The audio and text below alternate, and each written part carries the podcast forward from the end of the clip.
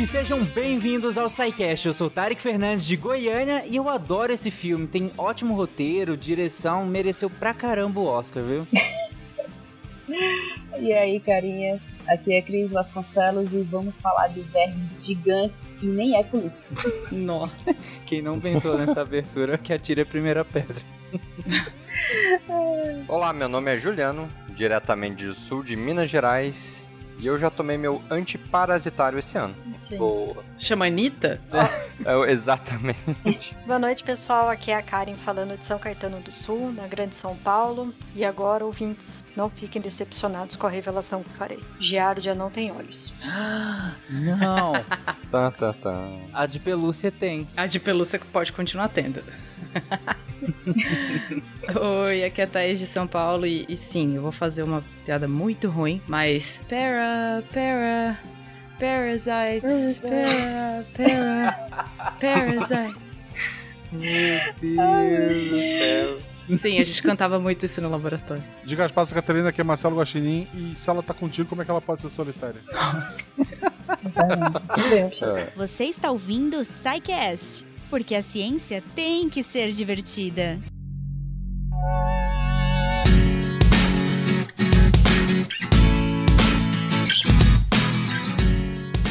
Gente, então o tema de hoje é que nós vamos falar sobre parasitos. E aí, para começar essa discussão, antes da gente entrar em questões mais técnicas, em explicações muito grandes, eu queria perguntar para vocês, gente, é parasito ou é parasita? Cri, cri. Nossa, eu acho, eu vou responder uma coisa que eu já vi em uma defesa de tese, que é, ah, isso é briga de peixe grande. Hum, tem pois é. muito grande pesquisador que fala parasita, Sim. tem outros que falam parasita, então é isso aí. Pois é, eu tive essa mesma, esse mesmo pensamento na hora que você abriu que é de parasitos. Eu falei, putz, eu falaria parasitas. Mas aí eu já falo, tipo, por que não parasitos? Parasitos parece um salgadinho daquele de isopor cheio de sal. Baconzitos. Olha, eu tenho, eu tenho um professor da, da faculdade que sempre falava, gente, parasito, parasita. E bom. O parasito comete o ato de parasitar. É isso. Exatamente. Ah, faz sentido. Mas... Faz sentido. Ele sempre falava que não tem parasita. O parasito que parasita. E... Olha só. É, faz sentido. Mas dá pra ser o parasita. Ah, dá sim. Já é um termo extremamente consolidado, né? Acho que mesmo que tenha um certo preciosismo em, em colocar como parasito, acho que parasita já faz parte, sabe? Inclusive é um adjetivo e serve para tantas outras coisas, então não é uma obrigatoriedade que se use, não. Talvez, né? Dependendo do, do, de onde você estiver, te cobrem isso, mas no dia a dia não. Mas enfim, gente. Ah, pelo amor de Deus. Já que o tema de hoje são nossos queridos parasitos, é, vamos começar primeiro definindo por que. Eu acabei de falar que, inclusive, a gente usa até como adjetivo, mas por que que eles são considerados parasitas? Por que que eles parasitam? O que que é o ato de parasitar para que seguida a gente fale sobre eles em si. O, o ato de parasitar, ele tem um, uma conotação na biologia, mas ela também vira meio filosófica para a vida humana. Uhum. Mas para biologia, ela é uma relação entre espécies. É um dos tipos de relação entre espécies. Então você pode ter relações entre espécies que os dois ganham, que os dois perdem, que um ganha, outro perde, outro perde, outro ganha.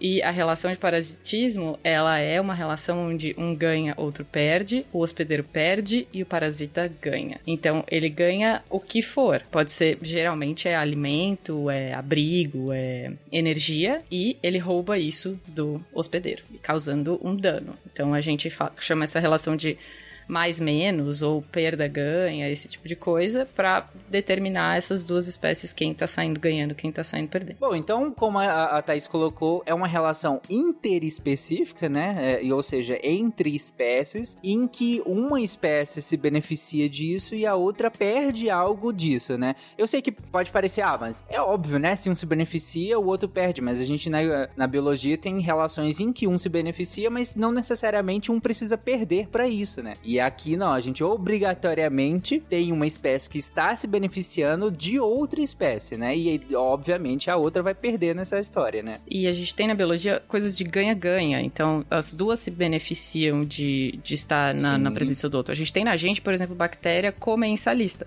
Ela ganha da gente, a gente ganha dela. Então, uhum. a gente tem uma, uma relação de ganha-ganha. Geralmente, é muito mais fácil pensar que numa relação entre um e outro, um ganha e outro perde, porque sempre nunca vai estar em pé de igualdade, né? Você tem que ter uma uhum. quantidade enorme de bactérias pra gente se beneficiar, e essas bactérias se beneficiam mais ainda da gente. Mas, na média, elas estão ganhando, ganhando. E a gente ganha também. Mas no parasitismo é muito claro que um se beneficia do outro bem, bem facilmente de entender. Exatamente, Thais. E bom, e essas relações, e como a gente coloca, como a gente chama de relações desarmônicas, né? Em que não uhum. há uma harmonia entre os dois, não é de hoje que a gente conhece isso, né? Não, não é não, Tarek. Eu, quando toda vez vão falar de história, eu me intrometo aqui.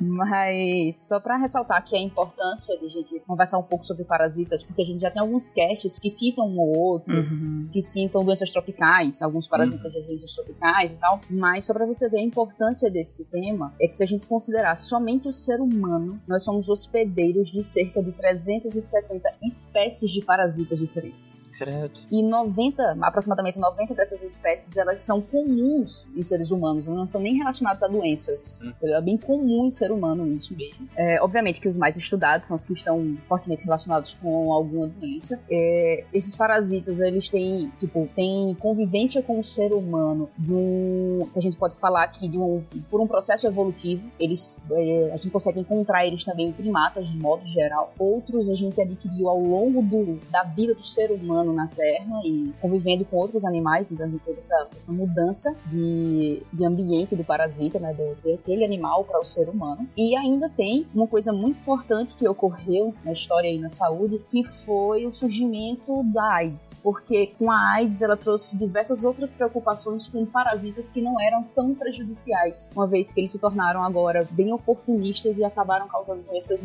mais prejudiciais do que seriam antes, sem, uhum. o, sem a AIDS. Então, parasitas que, que não não tinha tanta atenção começaram a ter mais atenção, principalmente quando você tem essa. quando o paciente está tá acometido pelo, pelo HIV, está em doença, né? Da AIDS. Então, é de extrema importância aqui a gente visitar alguns outros desses parasitas e contar um pouco mais. Mas aí, para falar da história, da história mesmo, a gente tem registro de infecções parasitárias datadas de 3 mil a.C. Não estão lá descritas, obviamente, como infecções parasitárias. Tem características e sintomatologia que hoje, quando a gente lê, a gente percebe que isso aí nos papiros são doenças que são parasitárias. Mas conhecer mesmo um parasita, ele é bem mais simples do que você fazer isso com uma bactéria, porque a gente tem diversos parasitas que a gente consegue ver a olho nu. Sim. Então é muito mais fácil eles identificarem esse parasita e correlacionar esse parasita com uma doença, e foi isso que aconteceu. Os primeiros que a gente tem descritos são esses parasitas que a gente consegue ver. Um bom uhum. exemplo, por exemplo, é o Ascaris lumbricoides, que é a velha e boa lombriga, boa entre aspas aqui, né? a velha lombriga que ela, ela foi nomeada pelo pai da taxonomia, lá, o Linneu, em 1700, mas a gente tem coprólitos, tá? Coprólitos uhum. é um uhum. nome bonitinho para fóssil de cocô, mas tem pro, é, coprólitos com lombrigas visíveis, datado de 2277 a.C. É bizarro ver também como o sistema imune, e eu sempre vou puxar pro sistema imune, mas como o sistema imune nosso, ele evoluiu junto com o aparecimento de vários parasitas. Então você tem pessoas com variação de é, receptores do sistema imune em diversos locais de acordo com os parasitas endêmicos daquele local. Então você tem gente mais resistente é, a certos parasitas dependendo de, de onde elas são, porque o sistema imune evoluiu junto com o que aquele local tinha de crescimento de parasitas diferentes, de diferentes espécies. E a gente tem uma área até que estuda especificamente até isso que a Cris estava comentando, né, dos ah, os coprólitos, os fecalitos, enfim, que é a paleoparasitologia, que e estuda justamente a presença de parasitas em fósseis. E isso ajuda também não a determinar a, migrações né, das populações, uhum. a, assim como também identificar parasitas que a gente teve já no passado e que hoje já nem são mais encontrados, como tem alguns casos no, no Brasil, e também até a, não só da migração, mas determinar contatos entre povos. Então, a depender do parasita que era encontrado numa determinada população, é, se o material genético do, do parasita em si né, não era semelhante ao de uma população próxima, enfim, então dava para entender que é, eram de origens diferentes. Que um raro é extremamente interessante, né? Você pensar que você pode é, conjecturar é, interações entre, entre povos e entre regiões muito distintas simplesmente, entre aspas, né? Simplesmente pela, por essa questão de, dos parasitas em que se é encontrado nessas regiões, né? É, já que, como a Thaís também colocou, Uh, a gente tem uma certa especificidade do hospedeiro, né, com, do, do, e geográfica, né, em relação ao sistema imunológico do hospedeiro e como ele responde uh, ou se adapta a, ao parasita e, e, em determinada região, né. Isso, acho que o nome dessa área é filogeografia. A gente começa a fazer essa correlação. Um caso seria, por exemplo, a malária, que é que tem mais é mais comum em uma região e você acaba adquirindo, no caso da malária, ela acaba infectando hemácias e você acaba não tendo um antígeno específico, uma molécula específica da hemácia para aquele parasita infectar. No caso, o Plasmodium, né? Então você acaba se adaptando naquela região, não tendo com que a, diminua a quantidade de pessoas infectadas. Claro que é muita quantidade, muita, muito endêmico a malária na certas regiões. É, mas exatamente isso que o Juliano está falando. É, é, muito comum você ter a, a, o aparecimento de variações na população de pessoas que são resistentes a isso.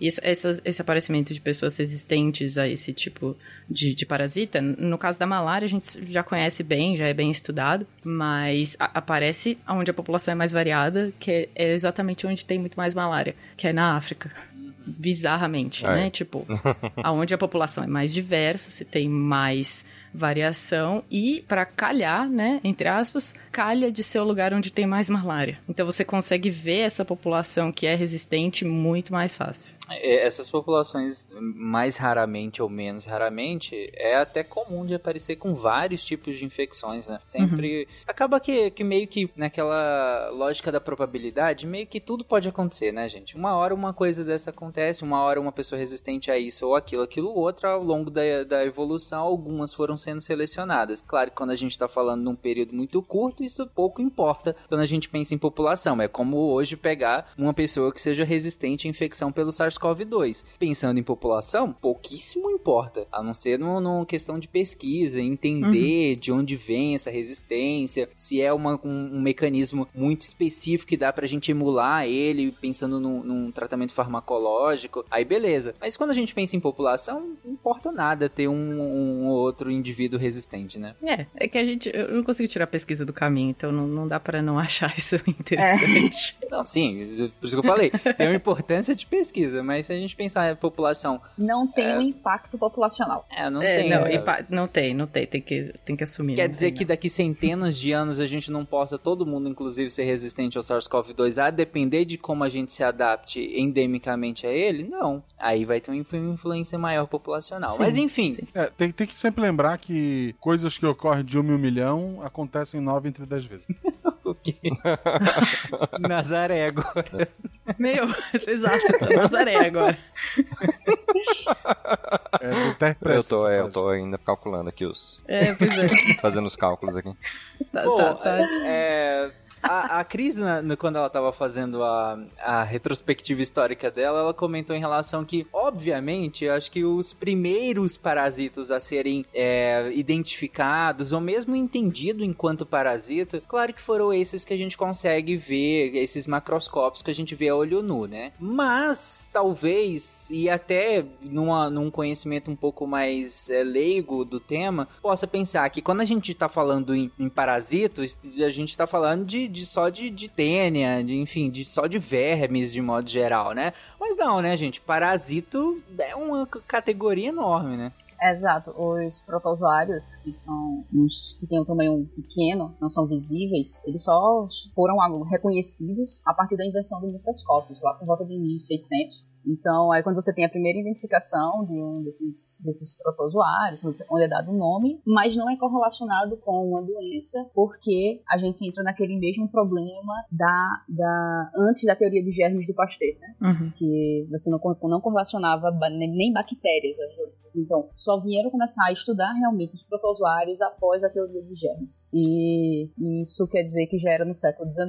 Então, a gente demorou muito para começar a estudar os protozoários, mas hoje a gente já consegue, como já foi citado aqui, encontrar parasitas sanguíneos em fósseis de dinossauros de 85 milhões de anos. E eu estou citando isso aqui bem específico, porque isso é uma pesquisa brasileira que foi publicada em 2020. E eu estou falando realmente para acreditar isso aí, porque foi uma descoberta publicada por cientistas brasileiros com fóssil brasileiro. A descoberta foi feita por Aline Guilard, da Universidade Federal do Rio Grande do Norte, e pelo paleontólogo Tito Aureliano, da Unicamp. Ah, o Tito. E essa e foi a primeira vez que eles conseguiram identificar um parasita sanguíneo em um fóssil. Nossa, legal. Antes você encontrava em você encontrava em, presa no, no, nos fósseis de cocô. Mas nunca tinha se encontrado em um hospedeiro, foi a primeira vez. O Tarek diz legal, eu conheço dinossauros que descobrem. Então, eu ia falar agora que o, o jeito legal de descobrir parasita era no âmbar, mas não, esse tá mais legal. Esse tá mais legal, né? Com certeza. Esse tá mais legal. Mas beleza, protozoário ah, como parasita. Mas tem animal, Cris, como parasita também? Ser humano, né? Pensa na biosfera e a gente o parasitinha ser aqui. humano em relação É, o- ao planeta, né? O maior, né? O maior E aos parasita. sistemas políticos, mas a gente tem animais que podem ser parasitas também. Pensa no almoço domingo, antes da pandemia. Dá, dá pra ter animal sim. Tem um monte de animal que é parasita sim. Um dos mais transmissores de doenças, o carrapato. um É, parasita. pois é. E você tem pernilongo transmitindo várias outras coisas. Ele, ele é um parasita de um tipo? É um tipo de parasitismo? É, porque ele se alimenta do seu sangue. Você não perde muito? Não perde muito. Mas no fim das contas, você tem um, um prejuízo mínimo, que é, sei lá, você ser alérgico, Coceira. você se, a coceira, você acordar à Pegar uma noite, enfim dengue. pegar uma Vamos lá. dengue. É que a dengue em si, ela não é uma doença é, é, causada por um animal, né? Então, o, o- o- no caso, quem tá fazendo o parasitismo aí é o, é o pernilongo, né? Que tá causando a dengue, mas que tá, ca- tá transmitindo o Ele é vírus só um causa vetor, dengue. né? Ele é só o vetor. Mas o vetor já pode ser um- uma relação de parasitismo, porque ele tá. É uma interação entre as duas espécies e é uma interação que ele ganha e você perde. Hum, Às vezes perde vários dias. Acho Dor no corpo, febre, horrível. Exato, exato. Mas a gente tem diversos animais que conseguem fazer isso. A gente pode pensar que não só nos animais que a gente vai falar daqui pra frente, porque vários é, é, parasitas que a gente vai falar caem no, no grupo de animais, mas é, tem- deve ter muita gente pensando assim, ah, mas será que, é, por exemplo, o peixe que anda junto com o tubarão, como chama aquele peixe? Anêmona. Rêmora, rêmora. Rêmora, é. Rêmora. Aquilo não é um parasitismo. Você pega um passarinho que come a comida do dente do hipopótamo. Aquilo não é um parasitismo, porque os dois estão ganhando alguma coisa. Por exemplo, o tubarão não tá ganhando nada, mas o, a rêmora tá, É tá neutro, ganhando todo né, o resto de comida. É neutro. Então, Simbiose, só pra- né? é só pra lembrar que, que existem outros tipos de, de relação onde a pessoa, a pessoa, a pessoa tubarão não, não ganha nada, mas a pessoa rêmora que está ao lado do tubarão ganha alguma coisa. É, que aí na, naquela brincadeira de sinais, é, é, esse seria um mais é, neutro, né? Neutro. Mais, neutro. É, mais é. zero Eu- ou neutro. ou mais zero, ou uma interrogação, qualquer coisa ali no meio que você não, não identifica o que, que é o benefício para outra, se tiver algum benefício ou malefício. Mas tem diversos animais. É, que é diferente daquelas aves que catam o carrapato, essas coisas, aí você já tem um certo benefício, né? Exato, exato. Se, se você tem uma ave tirando um animal que te parasita, então vocês têm uma, uma relação boa, né? Uma relação mais-mais. Você ganha da ave, a ave ganha de você. Então, os dois ganham, é um ganha-ganha. Isso é comensalismo, eu tenho, eu acho, agora. Você nos deixou entrar. E agora você vai ter que nos deixar ficar. E se ele não for embora? Vai querer se prender alguma pessoa de novo? Um novo hospedeiro. Bom, beleza. E aí, além disso, a gente tem mais o que que a gente pode classificar como parasita? Além do, de animais, como esses que nós comentamos, protozoários também que nós comentamos, o que mais que a gente tem? A gente pode ter fungo, que age nesse mesmo jeito, parasitando, tirando energia de alguma coisa, tirando alguma vantagem de algum outro é, organismo que ele parasita. E existem plantas também. A gente sabe pouco sobre elas, porque, enfim, os biólogos que tem aqui, os biomédicos, todos aqui não são da área. Veja. Eu Não abri a são da pauta e área. falei, gente, tem coisa de planta aqui. Gente, tem coisa de planta. Então, quando você vê que a pessoa não sabe de planta, é gente, nossa, tem planta fazendo isso. Coisa de planta, né? Coisa de planta. Exato. gente, desculpa os biólogos que estão ouvindo a gente, perdão, viu? Deve doer no. na Eu também peço desculpa sendo bióloga, veja. E eu que trabalho com planta. Poxa, Cris, era você que tinha que Poxa, trazer Cris. isso, bicho. Era seu lugar de fala. Não, mas é porque eu trabalho com bactérias que colonizam plantas. É Ah, então você não trabalha com planta, bicho. Não Ah, você só trabalha com bactérias que são planta. parasitas das plantas, né? Então. Tá, é, é, muitas delas são simbiosas, né, nem parasitas, Ah. mas eu ia comentar que as plantas também têm parasitas, tá? Tem, Tem um plantas monte, parasitas, pulgão. mas tem parasitas que atacam planta. Tem tripanossoma, tem tripanossoma. Tem tobanosomatídeos, tem leishmanias, É. tem, tem um monte de bicho que vai pra planta. É. Ah, tem tripanossoma em tudo, né? É, Eu acho injusto citar o tripanossoma porque tem tripanossoma em tudo. Então, O que mais Toxoplasma tem também. é parasita também. O que mais Sempre tem é parasita, querendo, é. exato. Você tem mais parasita do que organismo vivendo de boas. E quando tá vivendo de boa, tem um parasita nele, que nem percebe. isso- se isso não for uma metáfora pra humanidade, eu não sei o que, que é. Então, mas o que eu tô... Eu também pensei a mesma coisa. Ah, Bom, gente, mas é que ah, até agora nós citamos alguns tipos de, de- que podem ser parasitas é, e lá quando a gente estava explicando o que que é o parasitismo e a gente acabou citando de novo também é como vocês colocaram uma relação em que um vai se beneficiar do em detrimento do outro, né? do outro e o outro vai perder algo nessa relação. Mas quando a gente fala em perder algo, aqui a gente pode perder de várias maneiras diferentes, né? Não é só aquela coisa, por exemplo, vai sugar um sangue, vai sugar nutrientes. Bom, a gente tem vários tipos de maneiras que um parasita pode se aproveitar do seu hospedeiro, né? Tipos de maneiras. diversos. Mas assim, geralmente o que é mais óbvio vai ser energia. Então, pensa essa primeira coisa que, que o parasita vai tentar pegar de você vai ser energia fácil. Então, vai ser um nutriente já, já processado, ou seja, você já quebrou todo aquele bife de proteína, veio uma, uma tênia e come a proteína toda soltinha, de boas pra ela ou qualquer outro nutriente que ela conseguir pegar é, já, já, já processado. Primeira coisa é sempre a energia que você pensa, é a, é a mais fácil. Mas tem outras coisas que eles, que eles conseguem fazer, que é pegar é, e se aproveitar do local onde eles estão. Tem, tem um mito, e eu trouxe como mito mesmo, de uma planta que é a orquídea. Eu não sei se o ouvinte já ouviu falar que a orquídea pode ser parasita. Eu já ouvi bastante falar isso na minha infância.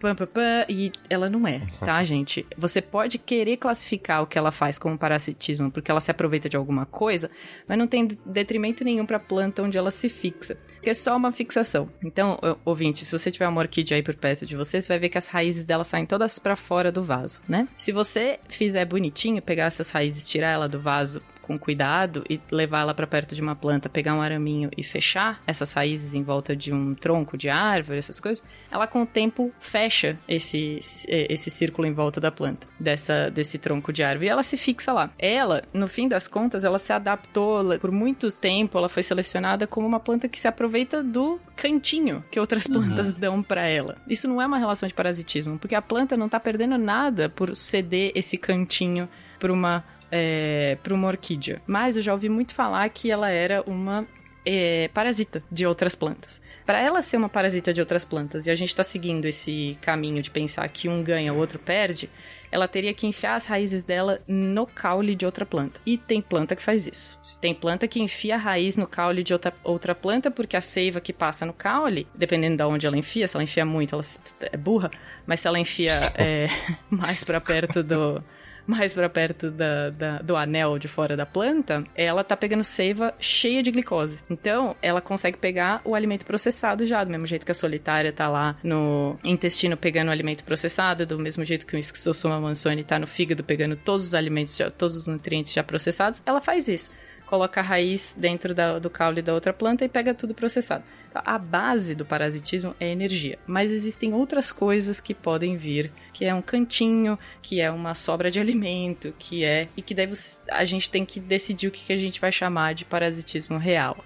Se for para biologia, a gente considera que um ganha, outro perde. Se um não ganha, se um não perder, a gente já não considera parasitismo. É, e nesse caso a gente pode até classificar como inquilinismo, né? No sentido Exato. de dela ser inquilina da, de, de outra planta, né? E utilizar simplesmente do local ali, não tá causando nenhum dano, né? Tá só pegando o solzinho dela de boa. Inclusive, es- essa relação é um tipo específico de inquilinismo. Mas ela não paga aluguel, ela não faz nada. Que aí já pode ser um parasitismo, né? Exato, já, já é um parasitismo da vida humana. Exatamente. Bom, Thaís, mas aí, é, é, ainda dentro da, dessa questão de, de quais maneiras um parasita ele pode é, parasitar justamente um hospedeiro, eu queria que a, a gente falasse sobre quais possíveis de, efeitos deletérios que se pode hum. causar no hospedeiro. É claro que a gente vai especificar um pouco mais, a, mais pra frente, mas de modo geral. De modo geral, o, a perda pode ser de diferentes tipos. É isso que, que a gente pode ver. Então, o hospedeiro perde nutrientes, perde energia, ele pode perder algumas outras coisas, inclusive a vida. Se o parasita não. Não, não, não diria que ele é burro, mas eu tive um orientador que chamava parasita de burro se ele mata o hospedeiro. É, hum. Mas é mais ou menos isso. Se ele induz a morte do hospedeiro, ele induz a, a morte da casa dele. Então, ele, indu, ele induziu a morte daquele lugar onde ele vive. Mas existe, existem casos onde o hospedeiro morre depois que o parasita completa um ciclo de vida. Então, é, você tem, por exemplo, são vespas, que elas colocam ovos dentro de outros artrópodes. Então, artrópode é um, é um bicho parasita, bicho. artrópode, artrópode desenvolveu, cara, é o bicho mais parasita de, de todos. Se você for ver a lista de coisa de, de a lista de parasita dentro dos artrópodes, isso estoura gigantescamente. E eles inventaram jeitos mil de crescer loucamente do jeito que eles crescem, e um deles é botando ovo dentro de outros, outros artrópodes.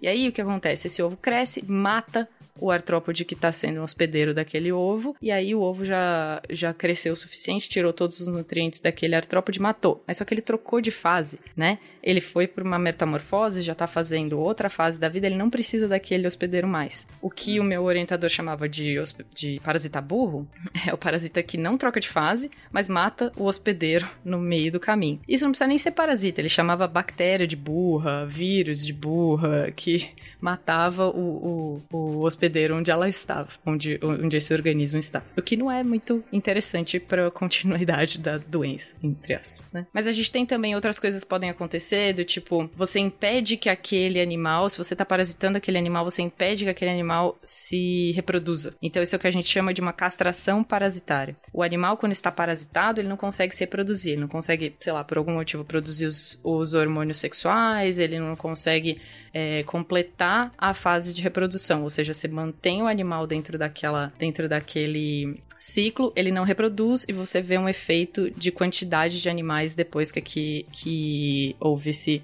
essa epidemia desse parasita de casa. Então você tem um controle populacional por causa de um parasita. Você tem mais o quê? O que, que a gente pode falar mais? É, os pernilongos, que são o bicho mais escroto da face da Terra junto com as baratas. Tadinho. É... Coitada? Coitada das baratas, gente. ah, não, gente. Não tá barata. fazendo nada, tá ali tá tranquila, tá transmitindo Não, ela não tá nenhuma. tranquila. Ela não tá tranquila. É isso que Quer comparar com, com os coitados. Com, Totalmente com... gratuito, né? É, tá de boa na dela. Ela não tem sentimentos. Degradando matéria Ela orgânica, Ela voa. reciclando. Obrigada, Guaxa. Obrigada, Guaxa. Ela voa. Artrópodes voam. Vários artrópodes voam. E a barata é o pior deles. Tá bom. né? O pernilongo ele causa mal para diversos tipos de animais. Então ele não é focado em um, por exemplo, parasitou esse um animal, esse um animal vai parar de reproduzir, eu controlei a população desse um animal. E o pernilongo, ele vai para todos os mamíferos e consegue sugar sangue de todos os mamíferos que tiverem uma pele fininha, ele consegue consegue pegar até até segundo o Jurassic Park dinossauros.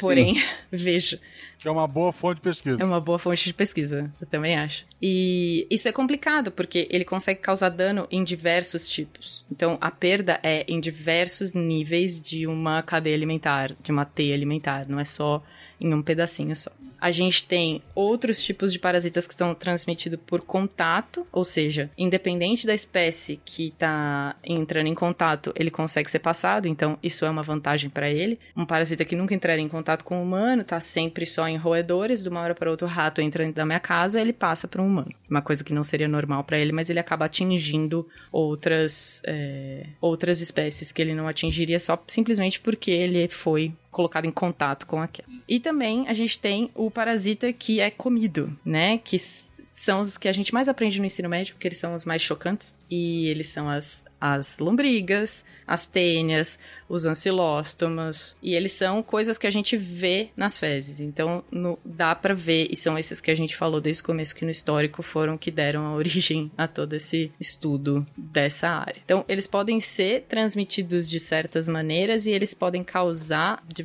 de acordo com a maneira que eles são transmitidos de um, um organismo para outro, eles causam danos diferentes. Isso, antes da gente continuar, e aí nós vamos em, especificar alguns desses parasitos, eu queria que a gente passasse por um, algumas definições que eu acho que vai ser interessante na hora que a gente estiver falando sobre o ciclo de alguns desses parasitos. Por exemplo, é, qual que é a diferença entre um hospedeiro definitivo e um hospedeiro intermediário? O definitivo é o último intermediário que leva pro definitivo. Obrigado. Pronto, vamos para a próxima definição. Antes fosse, antes fosse, Gash. Antes fosse mais fácil assim. Acho que dá pra especificar um pouco mais do que Dá, dá pra especificar um pouco mais. O hospedeiro intermediário é onde esse parasita se replica e ele não faz reprodução sexuada. Ou seja, não tem produção de gameta. Pode até ter produção de gameta, mas eles não se encontram. Eles não encontram o gameta masculino, o gameta feminino, eles não se encontram para formar um novo serzinho parasita. O que acontece é que isso só acontece, o serzinho parasita novo só é feito no hospedeiro definitivo. Isso é só uma, uma convenção da biologia para a gente separar onde cada tipo de reprodução acontece. Então, a reprodução assexuada, ou seja, sem encontro de gametas, ela acontece dentro do hospedeiro intermediário. No hospedeiro definitivo, você tem encontro de gametas e geração de um novo parasitinha. É, então um acaba tendo sexo e outro não tem sexo. Né? É, ba basicamente. Basicamente. basicamente. Não, isso, é, isso, isso, os parasitinhas estão tendo sexo dentro de você, tá? Só pra lembrar, ouvinte. Caraca, gente, precisava dessa imagem. Dá uma pesquisada em cistosoma fazendo isso. Precisa dessa imagem sim. É. Lava sua alface, lava sua alface. Cozinha a sua carne, ouvinte. Não basta eu ter um mini monstro dentro de mim, eu tenho que pensar que ele tá transando. Mais Exatamente. do que eu. No final, você tem que lavar a mão, você tem que ser higiênico e tem que ter um mínimo de saneamento básico ou cozinhar bem a sua comida. Resolve grande parte dessa pauta. Ex- Exato. Não, e, e o que é bem im- impossível. Em parceria com esse, o SciCast já tem um que, não, que faz você parar de comer alface. Que Thaís participou. É verdade. A Thaís é paga pela indústria da batata. Tá, mano? Os industrializados, né? Eu sou paga pra falar lava a mão, lava a alface, Cozinha a carne. cozinha a Aí. carne. Exatamente. E usa sapato. Opa. Bom, gente, então, a- a- dentro da, da- dessa parte que eu, que eu tava falando em relação a alguns termos que podem ajudar a gente a entender o que a gente vai comentar daqui pra frente, tem outro termo que parece um pouco óbvio, e é, mas é interessante também, que é a questão de ser o que que é um parasita obrigatório e o que que é um parasita facultativo. Parasita obrigatório, ele precisa do outro bicho pra sobreviver. Então, é, você tem animais, tipo a, solita a solitária, só vive do jeito que ela é solitária se ela estiver dentro de você. Senão ela vai se manter de um, de um jeito meio letárgico até que alguém coma um ovo dela e o, o, o animal macroscópico se forme depois dentro de você. Ela precisa de você, ela precisa dos nutrientes. Ela não tem como, por exemplo, metabolizar um pedaço de carne. Então ela precisa de você para metabolizar esse pedaço de carne e entregar para ela. Então, você precisa ter um hospedeiro para sobreviver. O facultativo é o contrário. É, você não precisa do hospedeiro para sobreviver, mas não significa que ela não viva melhor dentro de um hospedeiro, que é o pernilongo, por exemplo. O pernilongo usa você só para reproduzir. Ela pega o seu sangue para reproduzir. Ela não se alimenta do seu sangue, a pernilongo fêmea. Todos os pernilongos que estão vindo no seu ouvido nesse momento, nessa noite de verão, nessa noite bem quente, ouvinte, são fêmeas que estão vindo sugar seu sangue para poder botar ovos. Elas não se alimentam do seu sangue, elas se alimentam de seiva, que nem o macho, seiva de árvore, seiva de plantinhas. E aí o que acontece é que elas para reproduzir elas precisam disso, só que para viver elas não precisam do seu sangue. Então é um parasita facultativo. E aí, só pra fechar essa parte, eu, eu queria que a gente, vocês classificassem os parasitas em relação a... Porque dentre essas que nós comentamos aqui, a gente tem parasita tanto que tá dentro da gente, quanto que está fora da gente, né? Além disso, tem é, algumas classificações em relação a do que que esses parasitas se alimentam, se ele é grande, se ele é pequeno, só essa parte de definição e aí a gente passa pra frente. Basicamente, então, a- a- o que a gente tem de diferente entre eles, que é ou vive dentro ou vive fora, então o que vive dentro do corpo do hospedeiro, ele é um endoparasita, né? enquanto o que fica fora, ele é um ectoparasita. Normalmente, é, ácaros, né, igual a gente tem, por exemplo, a escabiose, né, não só humana, mas também canina, felina e tudo mais, ele é considerado um ectoparasita, enquanto as outras que a gente já comentou também de leishmania, malária, enfim, são endoparasitas. E daí a gente tem então a diferença entre do tamanho, né, como você também tinha comentado, então vírus, bactérias, enfim, micro-organismos de forma geral, que são microparasitas, é, enquanto aqueles organismos que são multicelulares é, são macroparasitas e é, se reproduzem, completam seu ciclo de vida fora do hospedeiro ou até mesmo dentro do corpo do hospedeiro, né? Mas a questão é daí em termos de tamanhos e número de células, né? Ou a ausência delas, como é o caso dos vírus.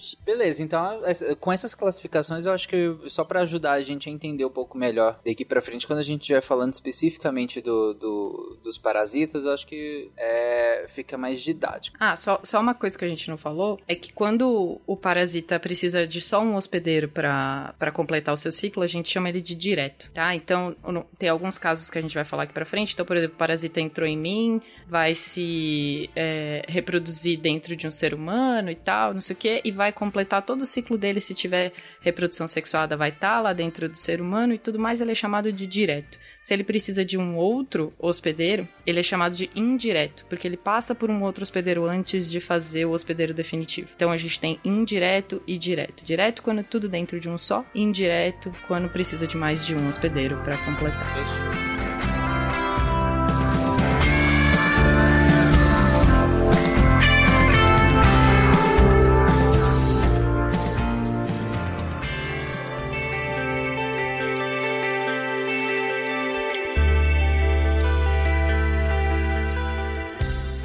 Bom, vamos entrar na parte divertida então, que é a parte de citar de verdade os parasitos aqui. A gente vai comentando sobre alguns mais famosos, alguns mais interessantes ou não, dependendo de quem tá ouvindo. E para não dizer para os biólogos não ficarem com raiva da gente, vamos começar pelas plantinhas? Poxa, Justo que a gente não sabe? Só pra Justo que a gente um não sabe. outro aí, gente. Poxa, bicho. Deve ter pouco. A gente tem algumas plantas, a gente tem é, dois tipos de plantas que a gente resolveu citar aqui para vocês, ouvintes, que é o visco e a cuscuta, que eles são do tipo que colocam a raiz dentro da, do caule de outra planta.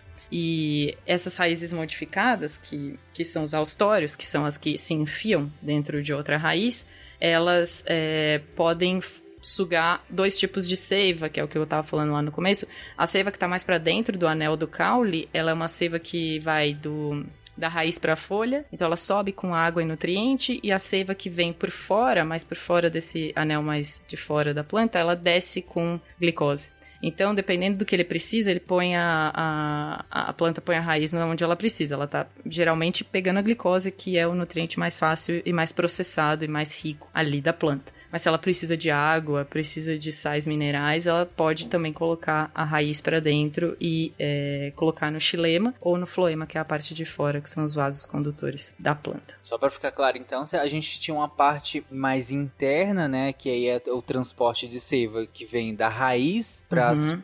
extremidades. Então, o que que vem da raiz? A gente tem a absorção de nutrientes do solo, de água do solo, né? E aí tá levando isso para as extremidades. E a gente tem das extremidades para o centro, por assim dizer, que seria essa parte mais externa que você falou, né? Que é um outro tipo de seiva, que aí já vem das folhas, então já passou por um processo de fotossíntese, já foi formada matéria orgânica, né? E aí tá vindo por essa outro tipo de seiva. E aí a planta que vai parasitar, que aqui a gente tá falando justamente de, da própria planta sendo um parasita, né? Ela vai escolher onde ela vai, o que que ela precisa, né? Usando as raízes, né? Uhum. Exato. A gente tá até tem um jeito mais simples de falar que a seiva que sobe é a seiva simples e a seiva que desce é a seiva elaborada. Então, dependendo do que ele precisa, ele vai atrás, a planta parasita precisa, ela vai atrás do, do da seiva com a, o propósito necessário. Tá? Então, várias plantas estão aí. A gente trouxe esses dois porque o nosso conhecimento de botânica é limitado, ouvinte, tá tudo bem. E a gente assume isso com gosto, tá tudo pode bem. Pode ir lá gente. no post, gente. Pode falar mal. Por favor, reclamar. Por, pode reclamar, não tem problema nenhum. E ouvinte, se você souber mais coisas de botânica, por favor, pode, pode falar com a gente. A gente tá afim. Você é especialista em botânica e quiser gravar um sidecast. É verdade, você é especialista em botânica a gente que não está tem. nos ouvindo, vai lá no post, marca a gente nas redes sociais, fala que é absurdo vocês não têm um botânico nessa absurdo equipe. essa Thaís, pelo amor de Deus, não sabe nada de botânica. Não faz isso não comigo. Eu tava ouvinte, vendo por aqui, o único visgo que eu lembro aqui é o visgo do diabo, né? Não sei se do Harry Potter. Do Visgo Ah. do Diabo do Harry Potter. Ah, É o único que consigo me lembrar, mas a parte de botânica me foge. Beleza. Ou a parte do Xilema, que vai pra Shima, que é parte... nossa, olha aí as dicas É. vestibular. olha as dicas de vestibular. Bom, mas beleza então. Vamos agora entrar na, na parte do- dos parasitos. E aí, de tanto de animais humanos quanto de animais não humanos, mais especificamente de principalmente de mamíferos aqui. Vamos começar pelos parasitos, pelos endoparasitas, como a Karen colocou lá atrás. Então, os parasitas que são internos, né? E aí, por quem que vocês querem começar? Eu acho que nós podemos começar porque eu já comentei que é da malária, do Plasmodium, que nós temos o Plasmodium falciparum e o Plasmodium vivax, que são organismos unicelulares, eles só são uma célula. E eles pertencem a um filo chamado apicomplexa, que é como se fosse uma pontinha deles que ajuda a entrar dentro de algumas células do nosso corpo.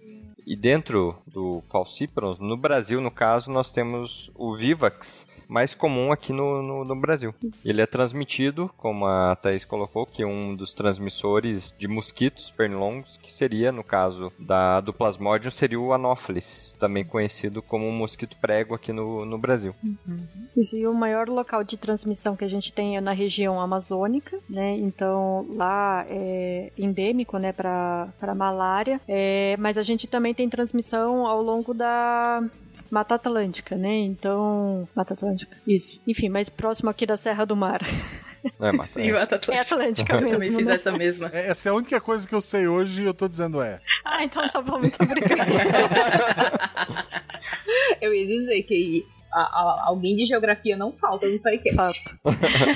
Mas a gente tem então também aqui na região da, da Serra do Mar, então é, não é, é incomum, ah, apesar de, claro, não ser tão prevalente como são os casos na região amazônica, mas ah, mesmo no litoral de São Paulo, enfim, é, é possível a transmissão de, de malária. A malária, ela tem dois hospedeiros, né? Então, do jeito que a gente falou lá antes, ela precisa do mosquito para ser transmitida para você, mas ela precisa do mosquito para fazer a reprodução sexuada. Então, os gametas se encontram no mosquito, o novo parasitinha é gerado e colocado dentro de você pelo mosquito. Dentro de você, ele passa por diversas outras fases e a malária é uma das que tem mais mini fases dentro de todos esses parasitas que a gente vai falar hoje. Ela é que tem mais mini fases de, de ciclo de vida, mas ela passa geralmente, basicamente, dentro de você pelas suas hemácias, que são as células vermelhas, pelas células do fígado, e aí elas estão prontas para infectar outro mosquito. Então elas vão para sua corrente sanguínea, ficam nas hemácias, a hora que o mosquito te pica, ele pega as hemácias contaminadas, o, parasita sai das hemácias contaminadas, dentro do mosquito se diferencia em gameta, os gametas se encontram, formam um novo parasitinha e como fecha o ciclo todo. Falando parasitinho, parece até fofinho. Fofinha, né? Tipo a geade. Tem que trazer um pouquinho de É, fofura. fofinha será só a giardia, né? Que você olha no microscópio. Ah, vai. A Tênia também é fofinha. Não Mas dentro calma, de sem você. spoiler, gente, sem Ah, spoiler. desculpa. Dentro do filo complexo que o, que o Juliano falou, tem outro é, parasita, que é o Toxoplasma gondii, que é o meu favorito de todos da noite. É, ele é um, um parasita muito do, do que o meu orientador chamava de inteligente. Ele não mata hospedeiro e ele tem toda a fase de reprodução assexuada dentro dos mamíferos primatas e não primatas também. E dentro do gato, especificamente dos felinos, ele faz a reprodução sexuada. Então, a- o Toxoplasma gondii, ele tá em 70% da população. Se você pegar sorologia, ou seja, buscar anticorpos para toxoplasma, em toda a população do planeta Terra, toda a população de seres humanos, 70% já entrou em contato com o Toxoplasma gondii. Ele é um dos parasitas mais de sucesso, se a gente pode falar isso, de mais sucesso na população humana e ele não mata, de acordo com trabalhos muito, muito não confiáveis, pode mudar o seu comportamento. Porque Nossa, mas isso virou um sensacionalismo. Aí né? entraria no neurotoxoplasmose, poderia chegar no, no cérebro. Pois é, porque ele se, ele se aloja em dois tipos, em dois tecidos musculares. eh, Dois tecidos, o músculo e, e- e células nervosas.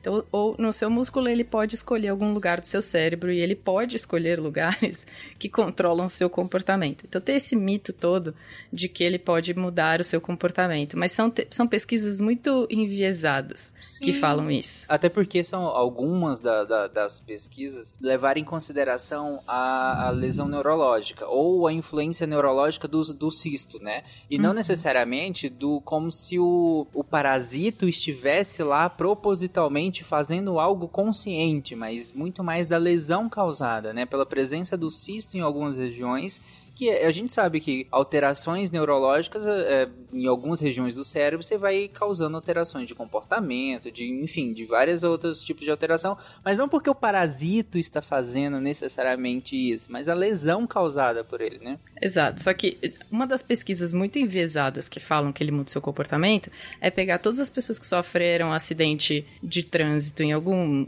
país, que eu não sei exatamente qual é dessa, dessa pesquisa, e falar que elas 70% delas está já entrou em contato com toxoplasma. Mas 70% da população total já entrou em contato com Sim, toxoplasma. É. 100% beberam água. É. Exato, é tipo isso. É, é, tipo desse, é desse tipo de pesquisa que tem. Por isso que eu bebo refri. Coca Zero, tá aí pra todo, paga nós. Tem uma outra que fala, que é mais bonitinha, um pouquinho mais bem feita, essa pesquisa que fala dos camundongos infectados com toxoplasma. É, eles não fogem de gatos. Ou seja, eles colocam os, os camundongos dentro de um como chama isso? Um mês. Como chama isso? Labirinto. Labirinto. Labirinto. Labirinto. Ah, desculpa. Desculpa, um labirintozinho. E aí eles põem, é, geralmente eles põem cheiro de xixi de gato em alguns cantos e os camundongos que não estão infectados fogem do xixi de gato e os camundongos infectados correm para o xixi de gato. É, tipo, não foram yeah. testados outros animais para ver se eles fogem de outros animais, mas é que é muito na cara, assim, sabe? Ah, vamos fazer essa conexão de que o, o, o camundongo infectado com toxoplasma um quer ser comido né? pelo gato, entendeu? Porque o gato é o hospedeiro definitivo do toxoplasma. E o rato, no caso, virou um zumbi que tem que. que não tem mais medo de, de gato. Né? Exato, né? ele não tem mais medo de gato. Ela é um pouquinho melhor desenhada, essa pesquisa, mas ela ainda tem muitos buracos. Mas enfim, é o meu, é o meu parasita preferido. Eu acho que da Flavinha também, tá? Então, Flavinha, beijo. A gente ama um toxoplasma. Que a gente até falou de toxoplasmose, mas na verdade com foco daí como doença congênita no, no cast de infecções congênitas. É, e que em relação à alteração do sistema nervoso central que ele causa é muito comum em pacientes com AIDS, já definida, né, uhum. né, que quando a imunidade cai demais, então normalmente o que eles fazem é fazer lesões expansivas, como se fossem tumores, né, no cérebro. E o que a gente vê de alteração neurológica mais comumente nesses pacientes é como se eles tivessem tido um derrame, né? Um, um AVC. Então, perda de força, enfim, é, déficits focais, né? Motores, às vezes até comportamentais, mas muito mais por conta da lesão expansiva em si do que alterações de comportamento pura e simplesmente. Mas Thaís gosta do toxoplasma porque ele é um parasita inteligente. Exatamente. Trypanosoma se esconde. Trypanosoma cruz. ele se esconde.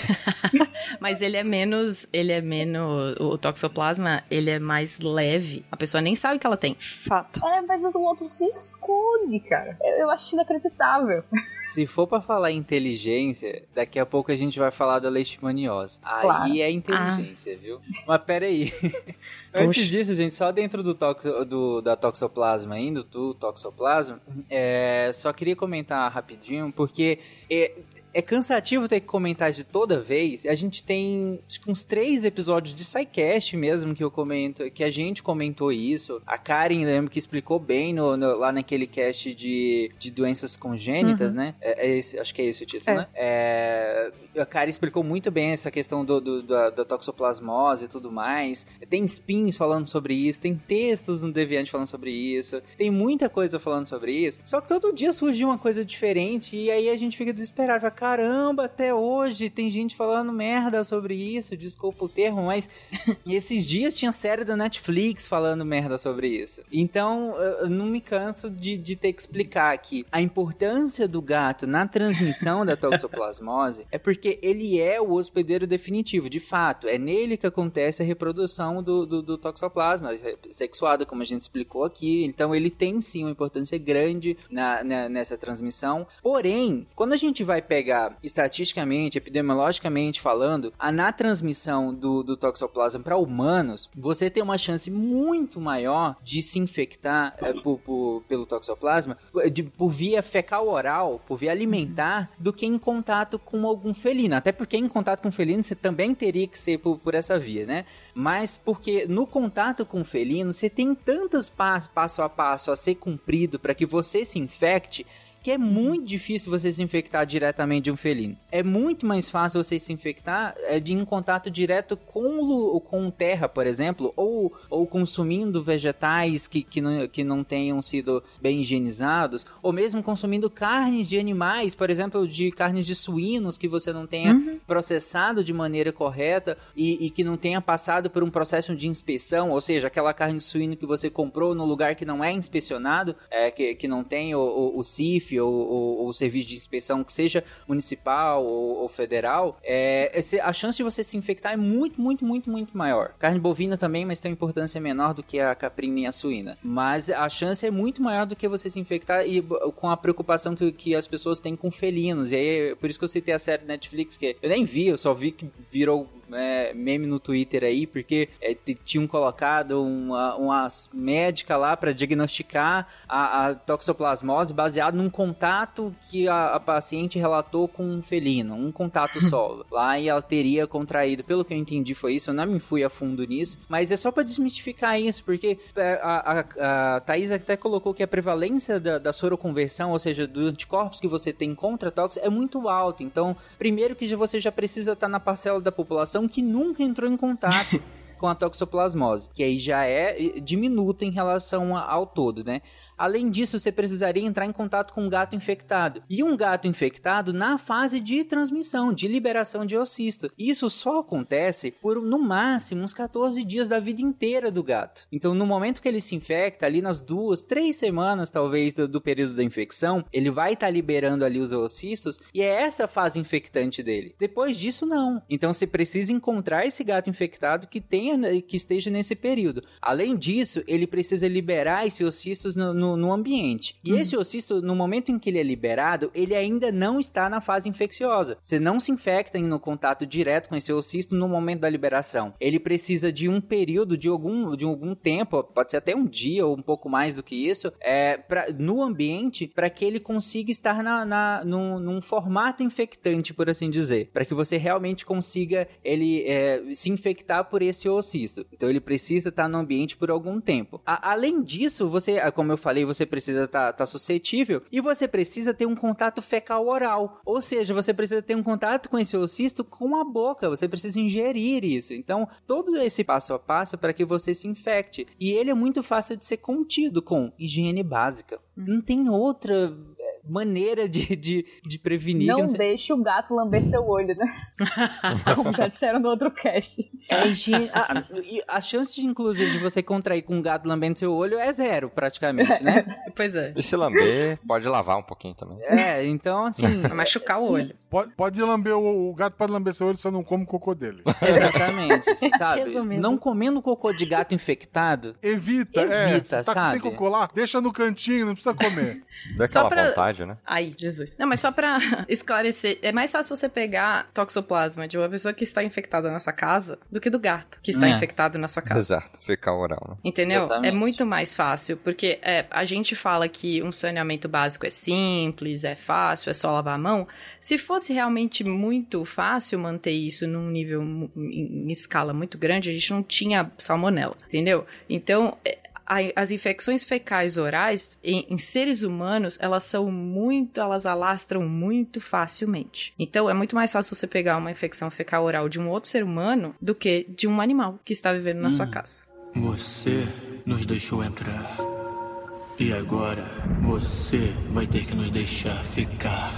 E se ele não for embora? Vai querer se prender alguma pessoa de novo? um novo hospedeiro. Só para fechar, é, inclusive tem o, o, se você vai na literatura, tem alguns é, relatos de surtos, né, que, que, são relatados ao Ministério de, de, de toxoplasmose, e é interessante como a, mai a, a, maioria esmagadora deles, é, que foi, né, que foi rastreado, identificado, é por con- consumo de carne não inspecionada e geralmente mal processada. Sim. A maioria esmagadora deles, vários surtos que, que aconteceram ao longo dos últimos anos foram por conta disso. A, a maioria é relacionado a- a- ao suíno, mas é, e eu tô falando isso também não é pra estigmatizar a carne de suíno, o que eu tô querendo dizer é que a chance é maior de, de você se infectar desde que esse suíno tenha sido é, não tenha sido criado com de- da melhor maneira possível e não tenha passado por um processo de inspeção e você ainda consumiu de maneira mal processada essa carne. Então assim, ainda também tem várias fases para que você se infecte. que a gente vai ver que, na verdade, boa parte dessas doenças que a gente está comentando, né, ou elas são transmitidas por mosquito, como a Thaís também já comentou, mas boa parte delas é a transmissão é fecal oral, né, e a que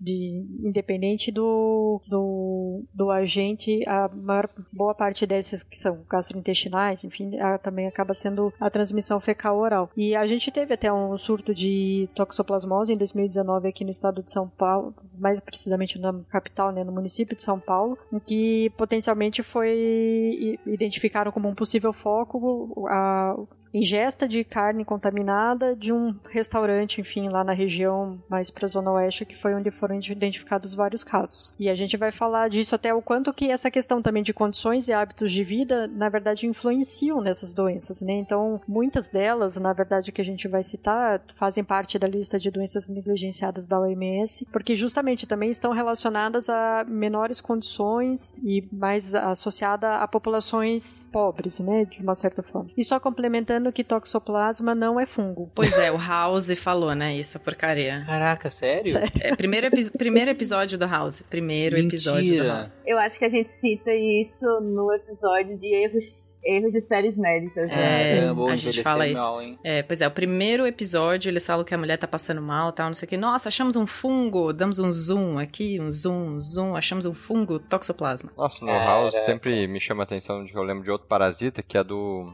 da solitária, no caso. Não sei se vocês lembram, tem um episódio que a menina ela não sente nenhuma dor. E no final, dando spoiler do episódio, né, eu acho que não importa tanto o spoiler nessa altura, ela começa a ficar fraca e o House tem um, como sempre, no final do episódio, ele tem um, Estalo. um sinal divino, né? Que no caso é uma solitária. Que ele até aparece a cirurgia, não sei se quem assistiu esse episódio. Ele abre a menina sem anestesia, porque ela não sente dor, ela tem uma doença genética que ele acaba não sentindo dor. E ela, ele tira a, a solitária, né? O plateuminto. Meu Deus. Não sei se vocês lembram desse Ok, episódio, quem assistiu. É o episódio, é o episódio que começa com um acidente de carro. Exato, esse episódio não me sai da cabeça, eu sempre lembro desse episódio. e aí podemos falar da da Tênia, da, da Tênia nesse caso. Puxa a tênia. Pô. Puxa a Tênia, é, Puxa Tênia que é vem. comprida, né? Puxa a tênia. Já que a gente falou do animal, né? Tem que falar da leishmania aqui. Que a gente falou que a leishmania é um bichinho chato. É, a gente tem medicamento para leishmania desde 1920 e uma vacina. A gente não consegue fazer uma vacina. Não conseguiu até agora fazer uma vacina. Isso é até importante para ressaltar de que quando a gente libera uma vacina é porque a gente sabe que a vacina funciona, tá? Tal que aí tá aí a leishmaniose, a gente tentando fazer uma vacina para leishmaniose até agora. Tem uma pra cachorro, não tem? Tem. É, quer dizer, tem para animal, mas a proteção é, É baixa, né? Bem baixa. Uhum. A gente recomenda porque os animais, são esses animais de grande porte que ficam do lado de fora da casa, então eles são mais susceptíveis, né? É, tanto que a recomendação é fazer a, a vacina, né? Geralmente é uma uma das mais conhecidas é a Leishtec, né? É, e aí a recomendação é que faça a vacina e coloque aquela coleira antiparasitária, né? Porque Ou shampoo. É, é a recomendação maior é da coleira, né? Porque ela consegue de um tempo de liberação constante, prolongado, dura algum bom tempo e ela consegue repelir o flebótomo, né? E a coleira funciona? É porque ela, ela impede que o flebótomo se alimente do, Uhum. do cachorro. Então, como o flebotomínio é um inseto, tá, pessoal? Alguns chamam de é mosquito, mosquito. mas não é um mosquito. Não é mosquito. Não faça isso. Não faça isso. Não é um é, é mosquito. briga de peixe grande também. É, não, mas não é um mosquito mesmo. Apesar de ser conhecido como mosquito palha, certo? É, Sim, É, mas-. Sim. Pique voa, né? Que boa, é bem isso mesmo. Só que aí, por causa da coleira, ele não se alimenta do, do cachorro. Então você lá. tem aí a, leis, a leishmaniose. E, e lembrando que já faz algum tempo que não se tem sacrifício de cachorro, tá, pessoal? Que está cometido com a leishmaniose, porque já foi visto que não tem resultado. Não adianta sacrificar o cachorro, que você continua tendo uma área endêmica para leishmaniose. Só uma outra é que para quem não, não entendeu, antigamente se tinha um, um, uma tentativa de, de controle da leishmaniose fazendo eutanásia de cães positivos, né? E aí com, com ao longo de todos esses anos, vários estudos e tudo mais, viu-se que não faz a menor diferença, até porque quando a gente olha a, a curva de, de, de, prevalência dela com a, os, os picos de tentativa de política pública de eutanásia de cães positivos, não teve impacto algum. Então, como não teve impacto algum e também mesmo pensando é, em plausibilidade da, dessa política pública, ela também não faz sentido. Então, hoje a gente não faz mais eutanásia de cães positivos para leishmaniose para visando o controle da doença. O que a gente faz é vacinação de, de, dos cães, uso de coleiras para justamente repelir os flebótomos, né, que é quem vai transmitir, e não se faz. Ah, mas eu conheço o fulano que fez eutanásia. Aí é outra questão por questões clínicas. Aí é outra discussão. Mas para controle da doença não se faz mais. Inclusive é proibido dos do centros de zoonose fazer esse tipo de, de, de, de, de eutanásia hoje em dia. E no cachorro negativo? Que tá sempre triste. Eu me perdi. É porque o cachorro positivo é aquele animado, ah, não é? Sim, claro. Animadinho. Tá pra cima. E o, ne o negativo é tipo o É. pincher, por exemplo. O, o pug. Tu já viu um pug feliz? Ele não, ele tá triste porque ele não respira. A cabeça dele é muito pequena, tadinho. Isso é verdade, isso é verdade. Coitado, bicho. Bulldog francês, né? Meu irmão tem esses dois, tem um pug e um bulldog francês. A roncação. O- não, é isso que eu ia dizer, o, dentro de casa o barulho. Ah, é- é- gente, Tadinho. eles literalmente não conseguem respirar direito, Então. gente. Então, Sim. É, Não, acho que era isso aí sobre Leishmania. A gente já tem alguns episódios aí que a gente aprofunda mais em Leishmania. Só pra falar um pouco sobre o, pa- o parasita em si, ele também tem um hospedeiro intermediário um hospedeiro definitivo. Ele passa entre os flebotomíneos. O ciclo de vida deles envolve flebotomínio, envolve mamíferos, de modo geral, né?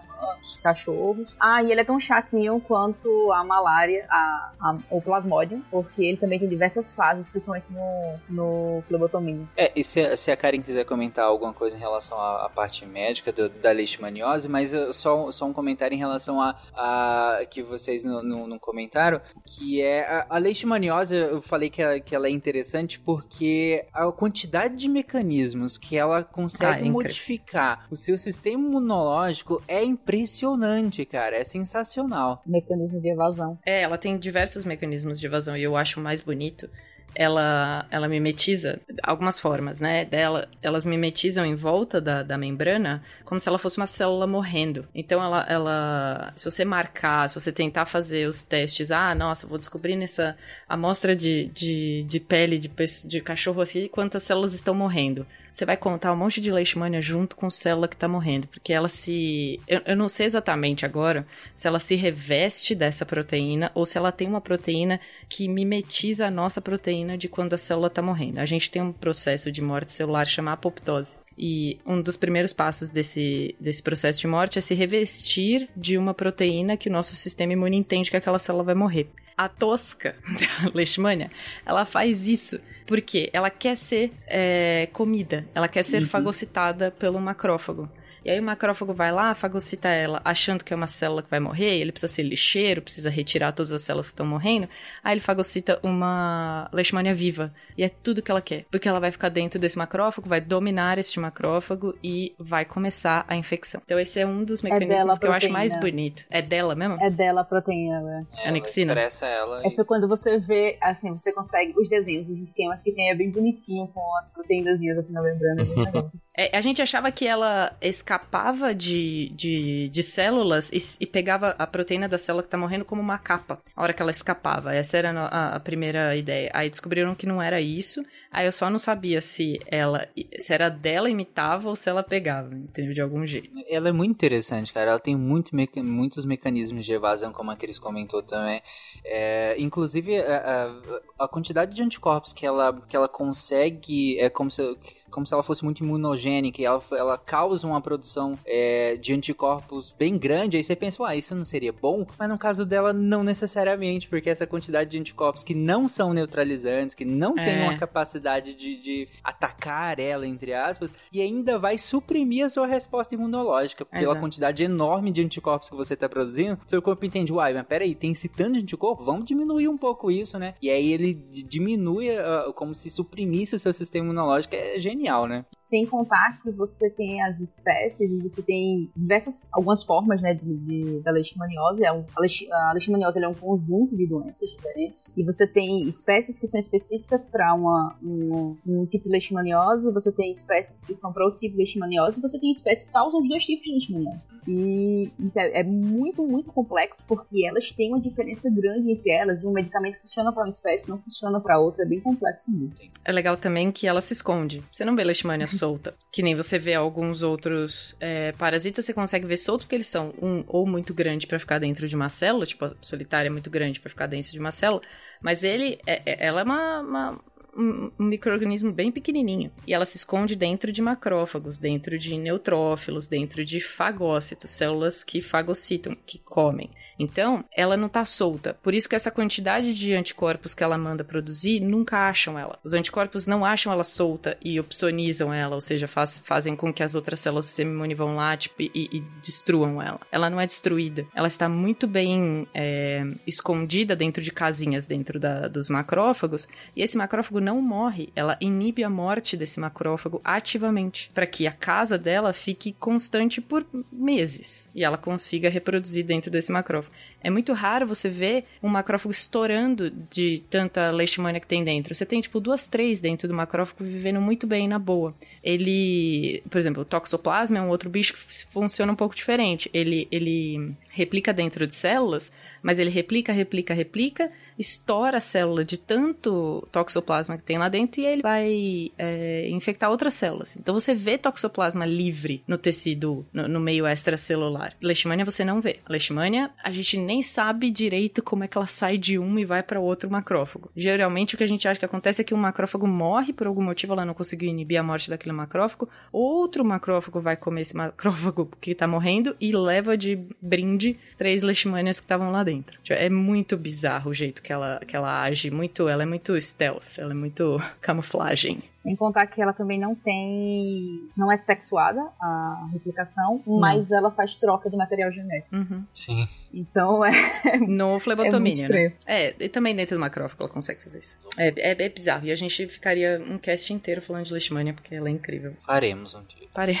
Faremos, faremos, faremos. Karen, você quer comentar alguma coisa? Que a leishmaniose ela também é amplamente distribuída no Brasil, né? Então ela também é endêmica de é, regiões, na verdade, uh, tropicais, de uma forma geral e que a gente tem basicamente são três espectros de doença, né, igual comentaram, que é a leishmaniose visceral, então que você tem até aquelas fotos clássicas, né, no, dos livros em que tem um fígado, um baço bastante aumentado de tamanho. A versão cutânea, em que tem lesões, né, na, na pele de uma forma geral, que podem ser ulceradas ou não. E a mucocutânea, que daí a, a, acomete também parte de mucosas, então podendo até né, destruir o septo nasal, enfim, são a, o que a gente mais vê em, em termos da leishmaniose.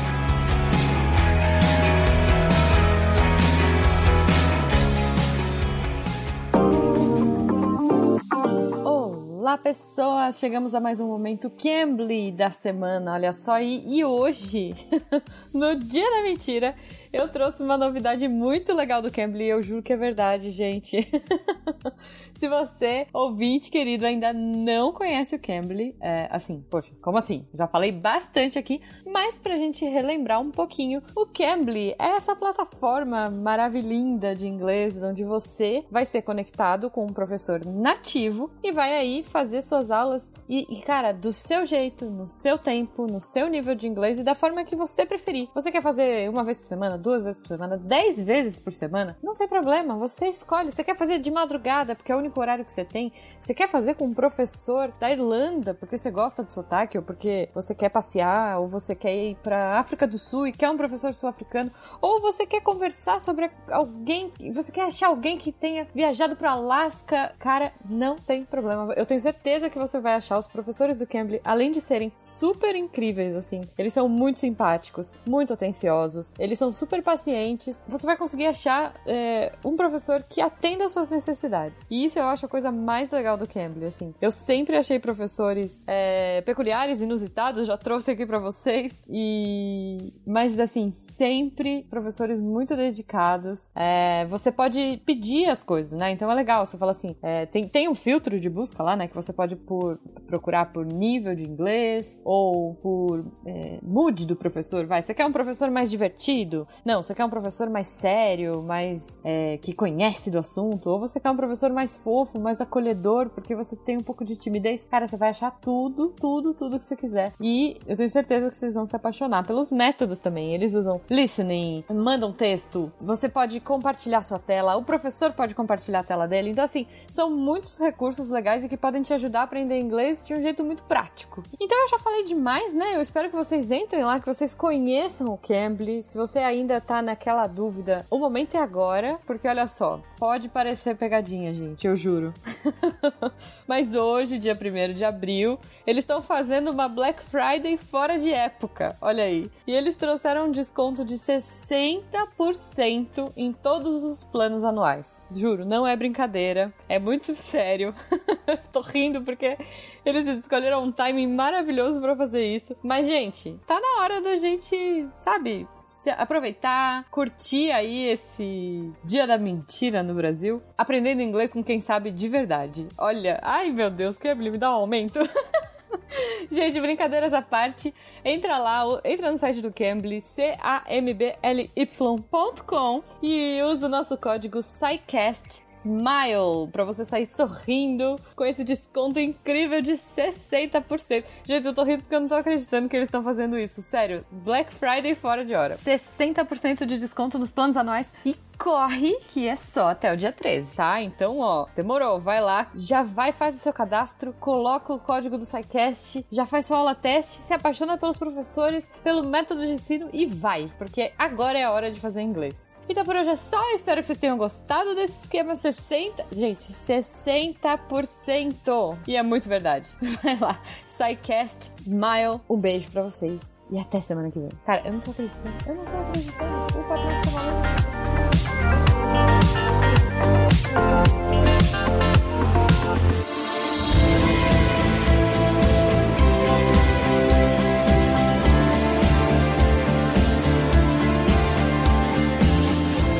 Gente, só um disclaimer rápido, que eu lembro que uma vez é, comentaram num, num dos nossos posts e aí eu não tô criticando diretamente a pessoa, mas quando a gente fala aqui que um, a doença é legal, o usuário é muito legal, é muito ah, interessante, é muito. Enfim, a gente tá falando enquanto, enquanto entusiastas de, de estudar a doença. É muito interessante os mecanismos, é muito interessante como o sistema imunológico reage a isso tudo, como o próprio parasito tenta se, se, se evadir disso tudo. É muito interessante todo esse mecanismo de doença.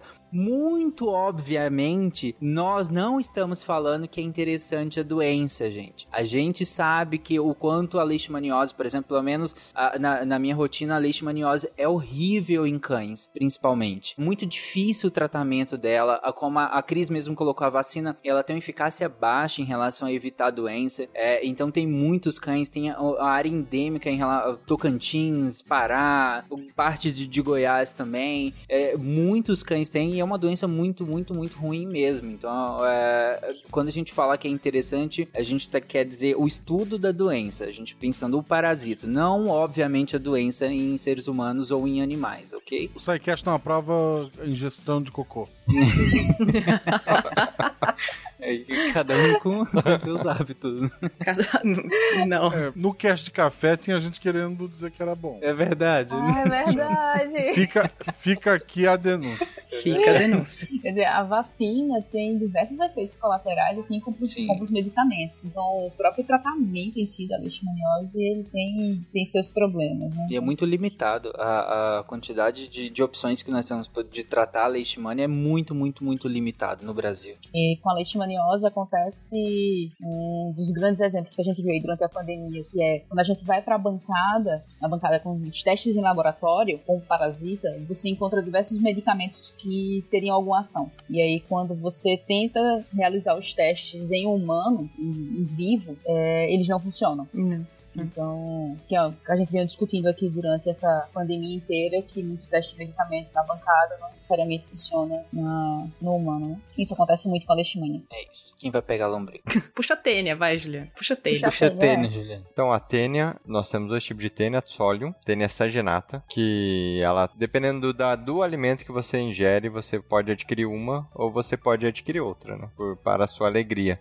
O principal, que, o, que é o mais comum aqui na, no que mais se fala seria a ingestão de carne de porco mal cozida, que você acaba ingerindo a tênia solitária, a tênia solium, e você acaba ingerindo da larva da tênia e ela fica presa no seu intestino. E ela vai se desenvolver e ela vai se tornar um apenas um bichinho. Um bicho pode ser comprido, pode ser ter alguns centímetros de comprimento e ela vai ficar ingerindo todos tudo que você comer. Esse inclusive é um problema de vários parasitas intestinais que nós temos, né? Nós já falamos do toxoplasma, por exemplo, que ele acaba ingerindo tudo que você ingere. Isso vai gerar, eu ingerindo, ingere, gerar, é, anemia, por exemplo. Isso é, é muito comum em crianças. Isso que é, eu acho que é a maior problemática do, de parasitas, intestinais principalmente, seria em crianças. Por isso que eu até falei na introdução do, da parte de medicação, que é importante você cuidar desses parasitas, acabar com esses parasitas logo na infância. Se você tem um parasita que acaba tendo absorvendo todos os seus nutrientes, isso vai gerar uma consequência naquela criança que ela não vai se desenvolver e vai acabar sofrendo algumas consequências como um... eu tô aqui divagando, eu tô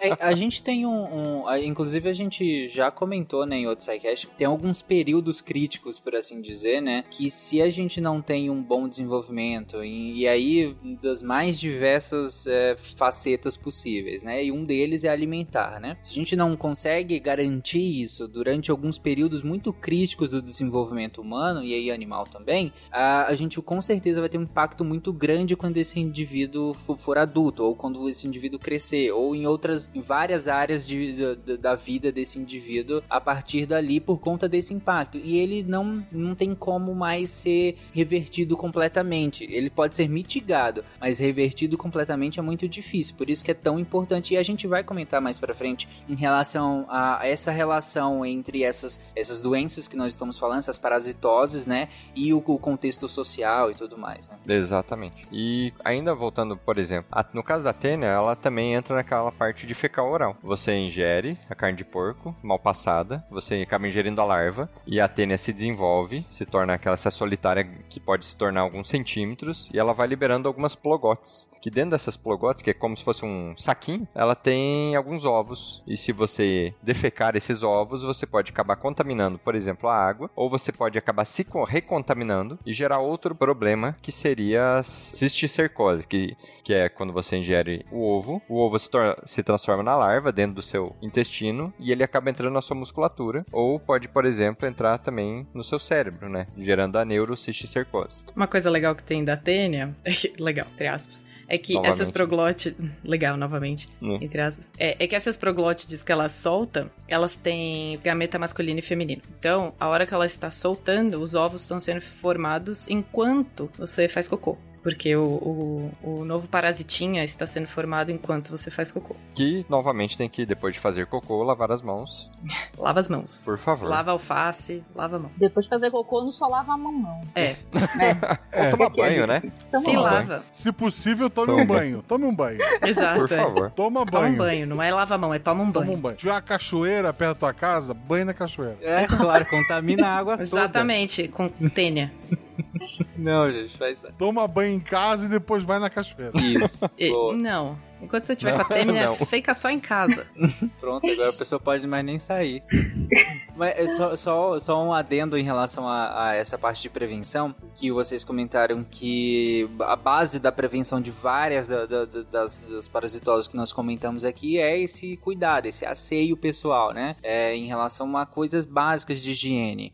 E um outro cuidado que nós também já citamos é em relação ao consumo de alimentos. E aí, tanto o cuidado de higiene quanto o cuidado no, no na aquisição desses alimentos. Então, por exemplo, o, o, Juliano falou que você pode se contaminar com a, a tênia, é, com a larva né, dela, ou com o, os ovos dela, consumindo carne, por exemplo, de suínos ou, ou de bovinos. Só que aí não é qualquer, não é que qualquer carne vai ter. Principalmente aí um cuidado que você pode ter e que a gente já citou é sempre consumir carne de suínos ou bovinos que sejam, aliás, qualquer né, produto de origem animal que seja uhum. inspecionado, que tenha passado por um serviço de inspeção federal ou municipal ou estadual que seja, porque é ele que vai garantir que a chance de ter qualquer tipo de, de desses contaminantes é, seja muito baixa. Agora, se você vai consumir qualquer um desses produtos sem que tenha passado por nenhum tipo de serviço de inspeção, aí é jogar na sorte, né? É verdade. Exato. Não só carne, que a carne, você, a carne vai ao fogo, mas uh, as verduras e as folhas, que normalmente é consumido cru, podem estar contaminados também.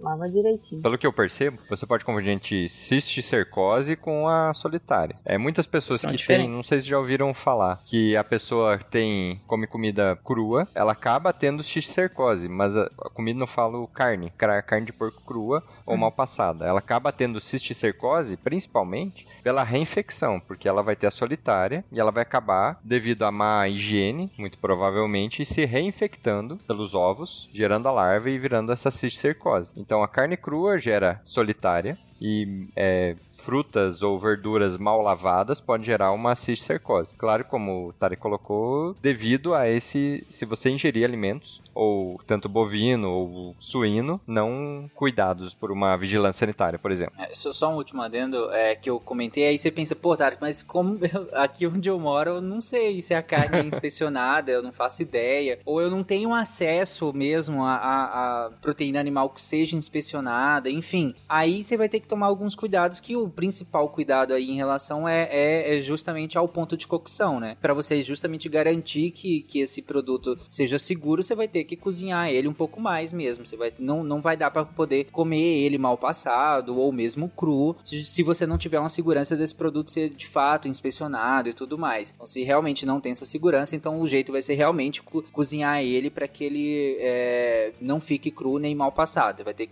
para que ele seja mais ou menos seguro. Plante seu próprio porco. então, deixa eu só falar uma coisinha que meu TCC na faculdade foi pegar alface e agrião de supermercado e feira, lavar. Ah, melhor nem fazer isso. É. Eu olhava a água no microscópio para ver quantas estavam contaminadas e com o que. Que a gente sabe reconhecer pelo tipo de ovo ou larva que aparece no pra cocô ou na água. A gente sabe dizer o que. E assim, eu a conclusão deste experimento, que foi o meu TCC, foi que eu fiquei seis meses sem comer salada. Melhor não fazer, né? Eu espero. Frite a sua salada. Cria a sua salada e plante Crie sua própria salada. Plante seu porco, é. crie sua salada. É, deixa a salada bem passada, né? Bem solta. É. Esse experimento da Thaís é o mesmo do você pode visitar a cozinha do restaurante, mas é melhor não. É, mas é melhor não. Mas, inclusive os surtos de salmonelose, né, é, na Europa, em algumas outras regiões, eu vi, eu, eu citei Europa porque os últimos que eu, que eu vi de estudo foi lá. É, em, principalmente em relação a, a, a verduras, a folhagens é, orgânicas. Aí você pensa, pô, mas o problema é ser orgânica, então vou consumir as que elas são cheias de agrotóxicos. Não, o problema é que em algumas criações orgânicas, como você não utiliza nada que seja nenhum tipo de, de, de, de, de, de substância in contato direto com as folhas para tentar controle biológico e, e, também não tem cuidado com o solo em algumas criações que tentam ser naturais a um ponto que passa do, do que é ser do, do, do que é manejável, saudável é, e não tem um cuidado sanitário, acaba que a contaminação é muito mais fácil. E aí, por, por não passar por nenhum tipo de processo, é, acabava que esses vegetais iam direto para o consumidor e o consumidor também não fazia nenhum processo de higienização e se contaminava e geravam surtos de, de, de salmonelose por conta desses vegetais. Ah, então, reiterando, porque sempre tem uma interpretação. Tô falando que não é para consumir coisa orgânica, muito pelo contrário, gente, consumam sim, mas tenham higiene, tenham cuidado e também se puderem, se conseguirem, vejam de a procedência disso, né? E com agrotóxico também tem que lavar, tá? Não, o agrotóxico não vai matar. Lava sua salada, não interessa de onde ela vem, lava a salada, faz o processo lá com hipoclorito, por favor. É isso que eu tenho a dizer. Se eu fritar minha salada, tá bom, né? Assim, fritura de imersão? É. Sem matou. pano e frita, né? Aí matou. Mata. Matou. mata, mata. Não mata só o parasita, não. É isso, esse é um problema. Esse é o segundo problema. Não, não. A minha salada favorita é a batata. Eu frito ela. Ah, entendi. entendi. É, aí dá, né? Porque deu. Tá tudo bem, pode continuar comendo a batata frita. Tá, tá limpa. Ou, na dúvida, ingere uma anita. É, uma anita por é. ano, tá tudo bem. Por ano. É caro. Pode ser uma Ludmilla? Não, tem que ser a... É caro mesmo. Vambora. É porque a Ludmilla é mais ligada à planta, né? Ela, essa piada é, é muito datada. Nossa senhora! Você nos deixou entrar. E agora você vai ter que nos deixar ficar. E se ele não for embora? Vai querer se prender alguma pessoa de novo? Um novo hospedeiro. Bom, e o outro plateuminto que a gente tem, que também causa doença, é o Schistosoma mansoni, que causa esquistossomose, também conhecido como a doença do caramujo, é da famosa lagoa de coceira. Que nome horrível. É horrível, né? em que, daí, nesse caso, o, o então, ele fica, ele causa uma hipertensão portal, né, que é o que vai dar a barriga d'água posteriormente, mas sem fazer a parte da cirrose hepática, né? Sem ter o dano no fígado propriamente dito. E daí aqui a gente tem como o hospedeiro intermediário, então os caramujos, né, do gênero Bionfalaria, e o hospedeiro de, definitivo que são mamíferos, então de forma geral. Doença esta que também é endêmica no Brasil, principalmente região de Minas Gerais, enfim, assim, mais o, a região central do Brasil de uma forma geral. Ah, isso, então ele vai causar um tipo de, como se fosse uma hipertensão, como a Karen colocou, né? Ali nos vasos que conectam o intestino com o fígado e fazem é, é, é, esse caminho.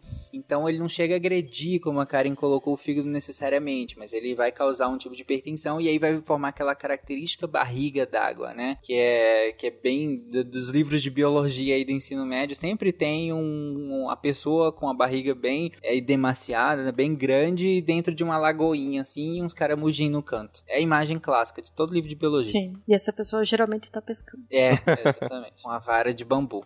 Uma vara de bambu. Essa Mas é... isso acontece porque a presença do, do esquistossoma na, na circulação porta, né, que é esse, essa entre, a, entre o fígado e o intestino, faz com que as proteínas não sejam metabolizadas direito, que vão para ela, vão pro, vão pro, pro parasita. E aí isso gera uma pressão para a água sair do sangue e ir para a barriga, que é onde se concentra a maior quantidade de proteína depois de uma refeição. E aí isso vai trazendo cada vez mais água, trazendo cada vez mais água. Tem algumas outras patologias que geram essa, esse inchaço abdominal, mas é geralmente por não metabolização de proteína e a água vai onde tem uma maior concentração de proteína e geralmente fica é, acumulado na barriga. Então por isso que tem a barriga d'água. Nesse caso é causado por um parasita, em outros casos por outros motivos X. Sim, é um dos mecanismos que a gente chama de mecanismo de formação de edema, né? A uhum. gente tem uma queda na quantidade de proteína que você tem dentro do seu vaso sanguíneo e aí essa é como se, se agora você não tem ninguém que segure esse líquido dentro do vaso. Exato. E aí ele extravasa do vaso, porque não tem aquela proteína que é quem seguraria esse líquido lá dentro. E aí é um dos mecanismos de formação desse edema, né? Que você extravasa esse líquido para fora dos vasos sanguíneos. Você causa uma pressão para essa água sair de dentro do vaso para fora, onde tem mais proteína, basicamente. Aí acumula e forma inchaço.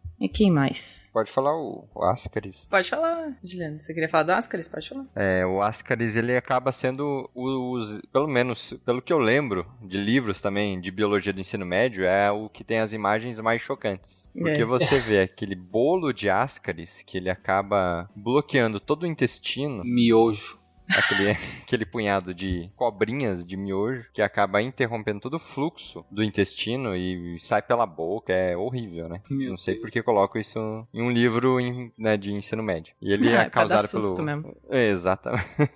e ele acaba também entrando na, como nós comentamos, né, na parte de fecal oral, que a, principalmente em crianças acaba ingerindo alimentos contaminados pelos ovos do Ascaris e acaba se infectando e depois libera novos ovos e acaba se reinfectando, por isso que acaba tendo esse bolo de ascaris, por exemplo. É legal falar que ele é um parasita direto, ele não precisa de outras, outras espécies para poder fazer o, a reprodução sexuada. Então ela continua. Continua em você e você se reinfecta tem mais larvas, tem mais animais adultos e você continua, você pode você mesmo manter o ciclo desse animal. E isso é certo também para outro parasita que é bem comum e bem famoso na nossa literatura brasileira, que é o amarelão, que é o Ancylostoma duodenale, que é um bicho que fica no duodeno, por isso ele chama duodenale. Ele é uma larva que eu encontrei bastante nas, nas alfaces que eu lavava e infelizmente infelizmente. Ele era, tipo, não cabia no campo do microscópio, pra você ter noção, a larva é gigante. E ele é um parasita direto também, é do mesmo tipo do Ascaris, é do mesmo, do mesmo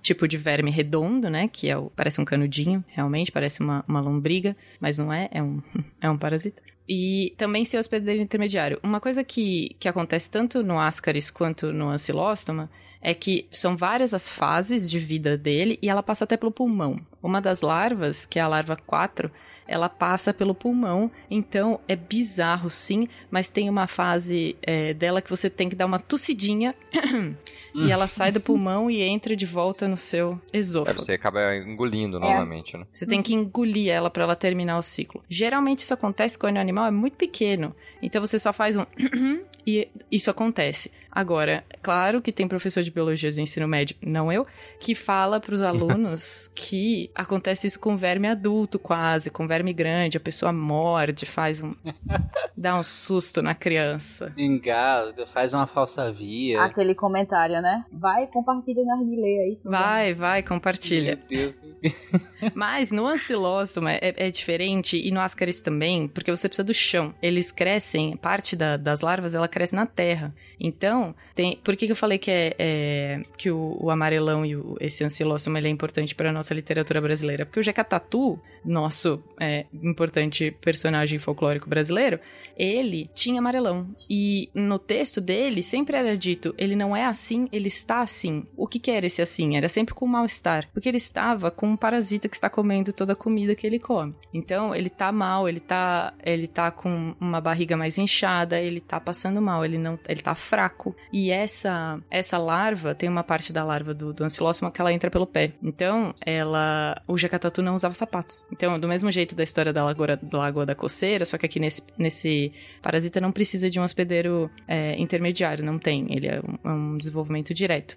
Então, ele pegou o ancilóstoma, não por uma infecção fecal oral, mas por uma infecção direto na pele. A larva entra pela pele do pé e infecta ele. E também passa pelo pulmão. E, e nessa hora em que ele passa no, pelo pulmão, ele pode inclusive causar uma pneumonite é, eosinofílica, né? Então, uhum. no caso do Ascaris também chamada de síndrome de Lefebvre Leffler, né? Isso. É, e que também, como complicação da, da doença intestinal, também pode fazer obstrução intestinal. Então, é uma, são as duas complicações, principais complicações né, relacionadas a, principalmente a, ao Ascaris. Inclusive, se ele, a, a Thaís comentou que ele consegue é, invadir a pele, né, íntegra, né, uh, não precisa necessariamente ter um corte, alguma coisa assim, e quando ele acessa a, a pele, mas ele não consegue é, penetrar, digamos assim, camadas mais profundas e fica muito superficial na, na, na, logo abaixo da pele, aí é o que a gente chama do bicho geográfico. Claro que não é esse ancilóstoma, o ancilóstoma que a gente está comentando aqui é o duodenale. O bicho geográfico também também é um ancilóstoma, mas é o ancilóstoma brasiliensis, né? Uhum. E que é, que é outra espécie, mas ele justamente faz a, a mesma coisa, ele consegue penetrar, mas ele fica mais superficial, então ele vai fazendo como se fossem uns caminhozinhos por debaixo da pele. É, deve ser divertido. E fazendo cocô. É, é é, ótimo. que é ótimo. que é ótimo. Bom, gente, é, é, claro que, que é claro que nós não falamos de todos os, os parasitos possíveis aqui, nem que a gente tenha, nem os que estão aqui na pauta, a gente falou tudo. É, tem alguns bem conhecidos que a gente não citou tanto, o Oxiurus é muito conhecido também, a gente não citou tanto é, a, aqui. A Giardia também é um muito conhecido que causa giardíase, que também a gente acabou não se aprofundando, nela. Enfim, Enfim, é mais uma coisa que nós falamos aqui so- sobre todos esses parasitos e que a gente citou lá no início também é que alguns deles causam é, debilidades muito importantes. Sim, alguns conseguem, como vocês colocaram, é, espoliar muitos recursos, né, energia, é, é, nutrientes do, do seu hospedeiro e isso acaba, claro, debilitando o hospedeiro a, a um ponto que pode levar, inclusive, a óbito, dependendo do, do hospedeiro e tudo mais. E por falar nisso de dependendo do hospedeiro, a gente sabe que algumas dessas infecções, algumas dessas parasitoses, elas acabam sendo piores ou menos piores a depender do seu hospedeiro. E aí há características tanto do individuais, tanto do indivíduo mesmo, quanto características também do local onde ele se encontra, características sociais, né, desse, desse indivíduo. Como é que é- é- esse contexto influencia na, na patogenia dessas parasitoses, na, na, do mais? As parasitoses, de uma forma geral, a gente fala que elas até não têm tanta mortalidade associada né, à doença, mas principalmente a morbidade que associada né, a essas doenças, que é justamente até o que o Juliano tinha comentado, principalmente no caso das crianças, né, e o Tarek que complementou.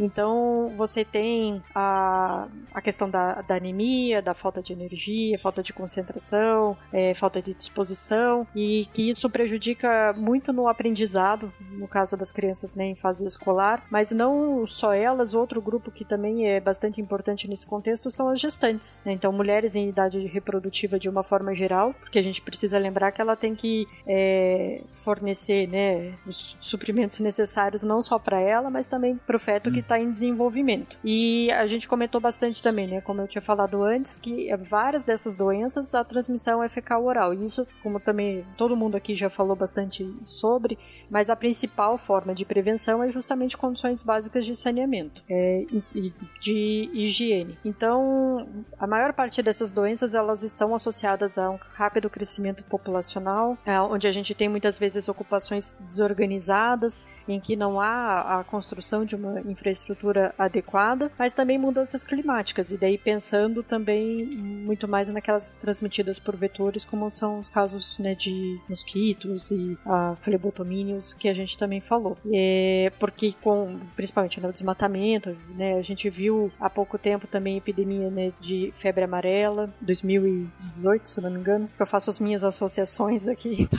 eu acho que foi 18. Não, desculpa, acho É. que foi. Pode, posso estar errada, claro, não tem problema. Acho que eu achei que era antes do que realmente foi. É, não, acho que 17, tipo, foi dengue, enfim, mas todo ano a gente tem uma dessas, né? Então, ou é dengue, ou é zika, chikungunya, enfim, mas de forma geral, todas elas associadas à transmissão vetorial.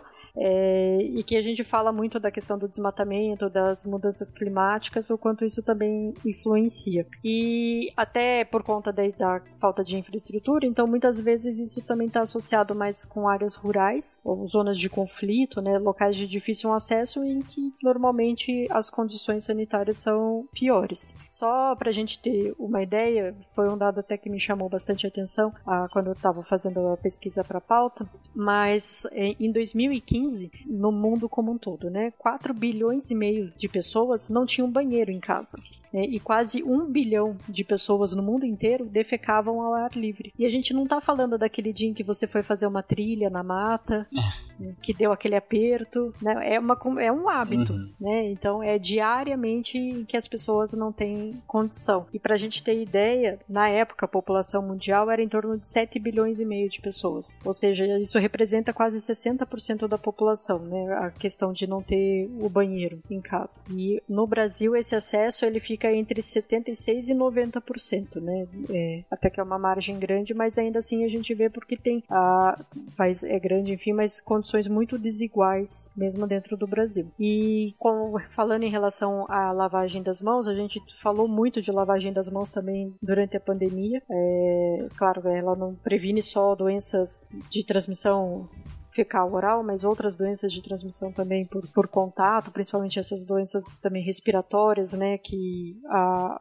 a gente acaba levando o vírus para mucosa e tudo mais. Então, na África subsaariana, somente 14% da população tem acesso a água e sabão para lavar as mãos. E lá é onde a gente vê a maior concentração de todas essas doenças em que a gente comentou hoje no, no cast como um todo. E pensando no Brasil, foi feito um estudo em Viçosa com os pais que frequentavam a creche. E menos de 20% desses pais informaram que tinham o hábito de lavar as mãos das crianças antes das refeições. Sem contar que você não é nem só o acesso à água no Brasil, porque você ainda tem um grande problema no Brasil da falta de água e um controle muito rígido do acesso à água. Tem locais no Brasil que você tem acesso à água, mas é uma vez a cada 15 dias e o local é abastecido. Uma vez a cada semana. Então você tem que armazenar água. Muitas vezes você não tem um controle da qualidade dessa água que é armazenada, do jeito que essa água é armazenada, como ela está sendo utilizada para lavar as mãos. E de uma forma geral, a gente tem pouco investimento por parte dos governos e também da indústria é, na prevenção e tratamento dessas doenças por conta do custo, muitas vezes para o governo, né? É, não é barato se investir em infraestrutura, ainda que no longo prazo isso tenha retorno, né? Por conta do aumento da produtividade a, e também redução dos custos de saúde. É, e da indústria farmacêutica, porque, como a gente também falou bastante, né? Normalmente são populações pobres, então há pouco investimento nessa E a gente tem, então, é, é, ações da OMS, né, que tem uma campanha para redução de doenças negligenciadas como um todo, mas boa parte dessas doenças que a gente comentou hoje fazem parte dessa lista de doenças negligenciadas, são 20 ou 21 doenças, se eu não me engano, em que eles estabeleceram, então, né, metas e para até 2030, ah, então atingir, na verdade, pelo menos em 100 países que erradiquem ao menos uma dessas doenças negligenciadas. E também diminuir em 75% os anos perdidos, né, em termos de produtividade e qualidade de vida por conta das doenças negligenciadas como um todo, mas que inclui boa parte das que a gente viu hoje aqui. E só então é importante também comentar que é, por conta da transmissão, né, que é comum a várias das doenças que a gente falou, dessa questão de ser fecal oral, é, várias delas, na verdade, coexistem. Né? Então, a presença de uma solitária é, não impede que tenha junto uma lombriga. Então,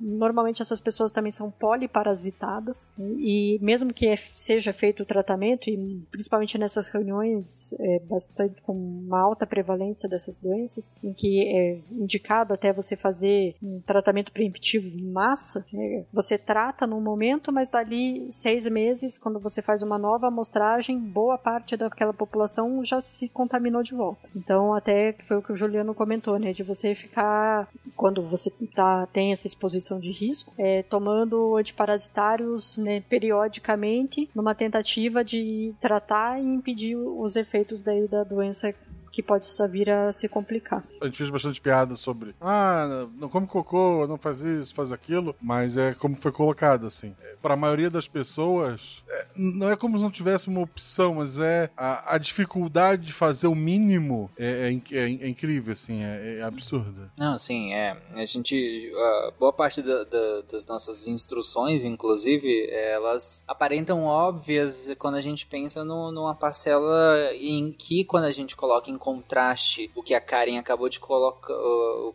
colocar em, em, números, é uma parcela privilegiada, né? Que tem acesso a saneamento básico, que tem acesso a água encanada, que tem acesso a um banheiro dentro de casa, que, né, é bizarro, mas é, acaba sendo realmente uma, uma, uma parcela privilegiada da população que tem acesso a isso. E aí a gente coloca essas regras básicas que nós citamos ao longo do episódio como óbvias, né? Que é questões básicas de higiene, mas como o Guaxa colocou, para algumas pessoas não é como se houvesse opção. Para muitas pessoas não é como se houvesse opção. É realmente faz parte do contexto dela, faz parte do contexto social dela estar vulnerável a essas infecções por conta do, do, da sua vivência, por conta da negligência com o sistema de saúde, por conta da negligência com o sistema é, de saneamento básico e, e, fornecimento de água e esgoto. É, elas acabam estando extremamente vulneráveis a, a todas essas doenças que nós comentamos aqui. Enquanto para uns a opção é escolher a carne do porco do, de, uma, de um lugar melhor, pra outros é só comer ou não comer. Exatamente. Caramba, Guaxa é sempre uma piada e hoje foi desse jeito. Pois, Pois é. é. Fiquei triste aqui agora. Pois é, mano. Ah, meu Deus. É porque eu, eu, eu tô parasitando esse episódio. Nossa. Só que se me tirarem do SciCast, eu mato os pedreiros. Olha só. Beijo pra você, gente.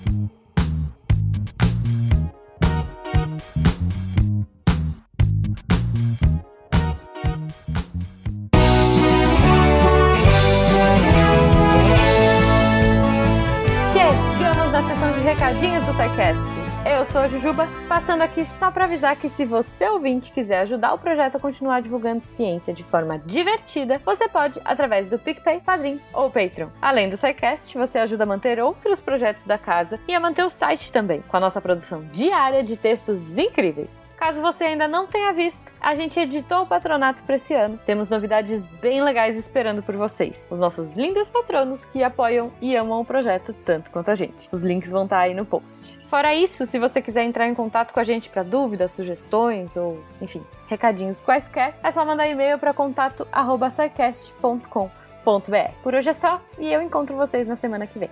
Tchau.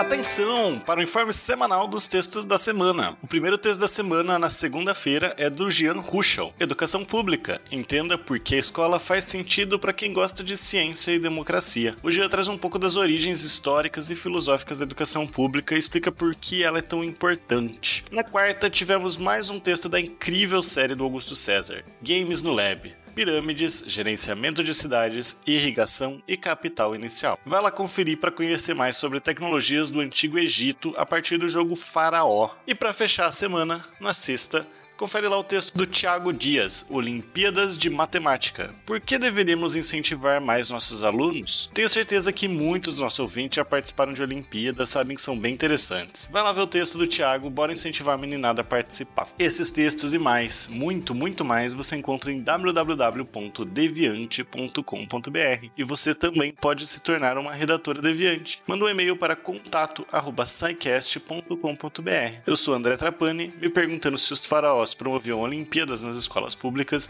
e apagando a luz da Torre Deviante.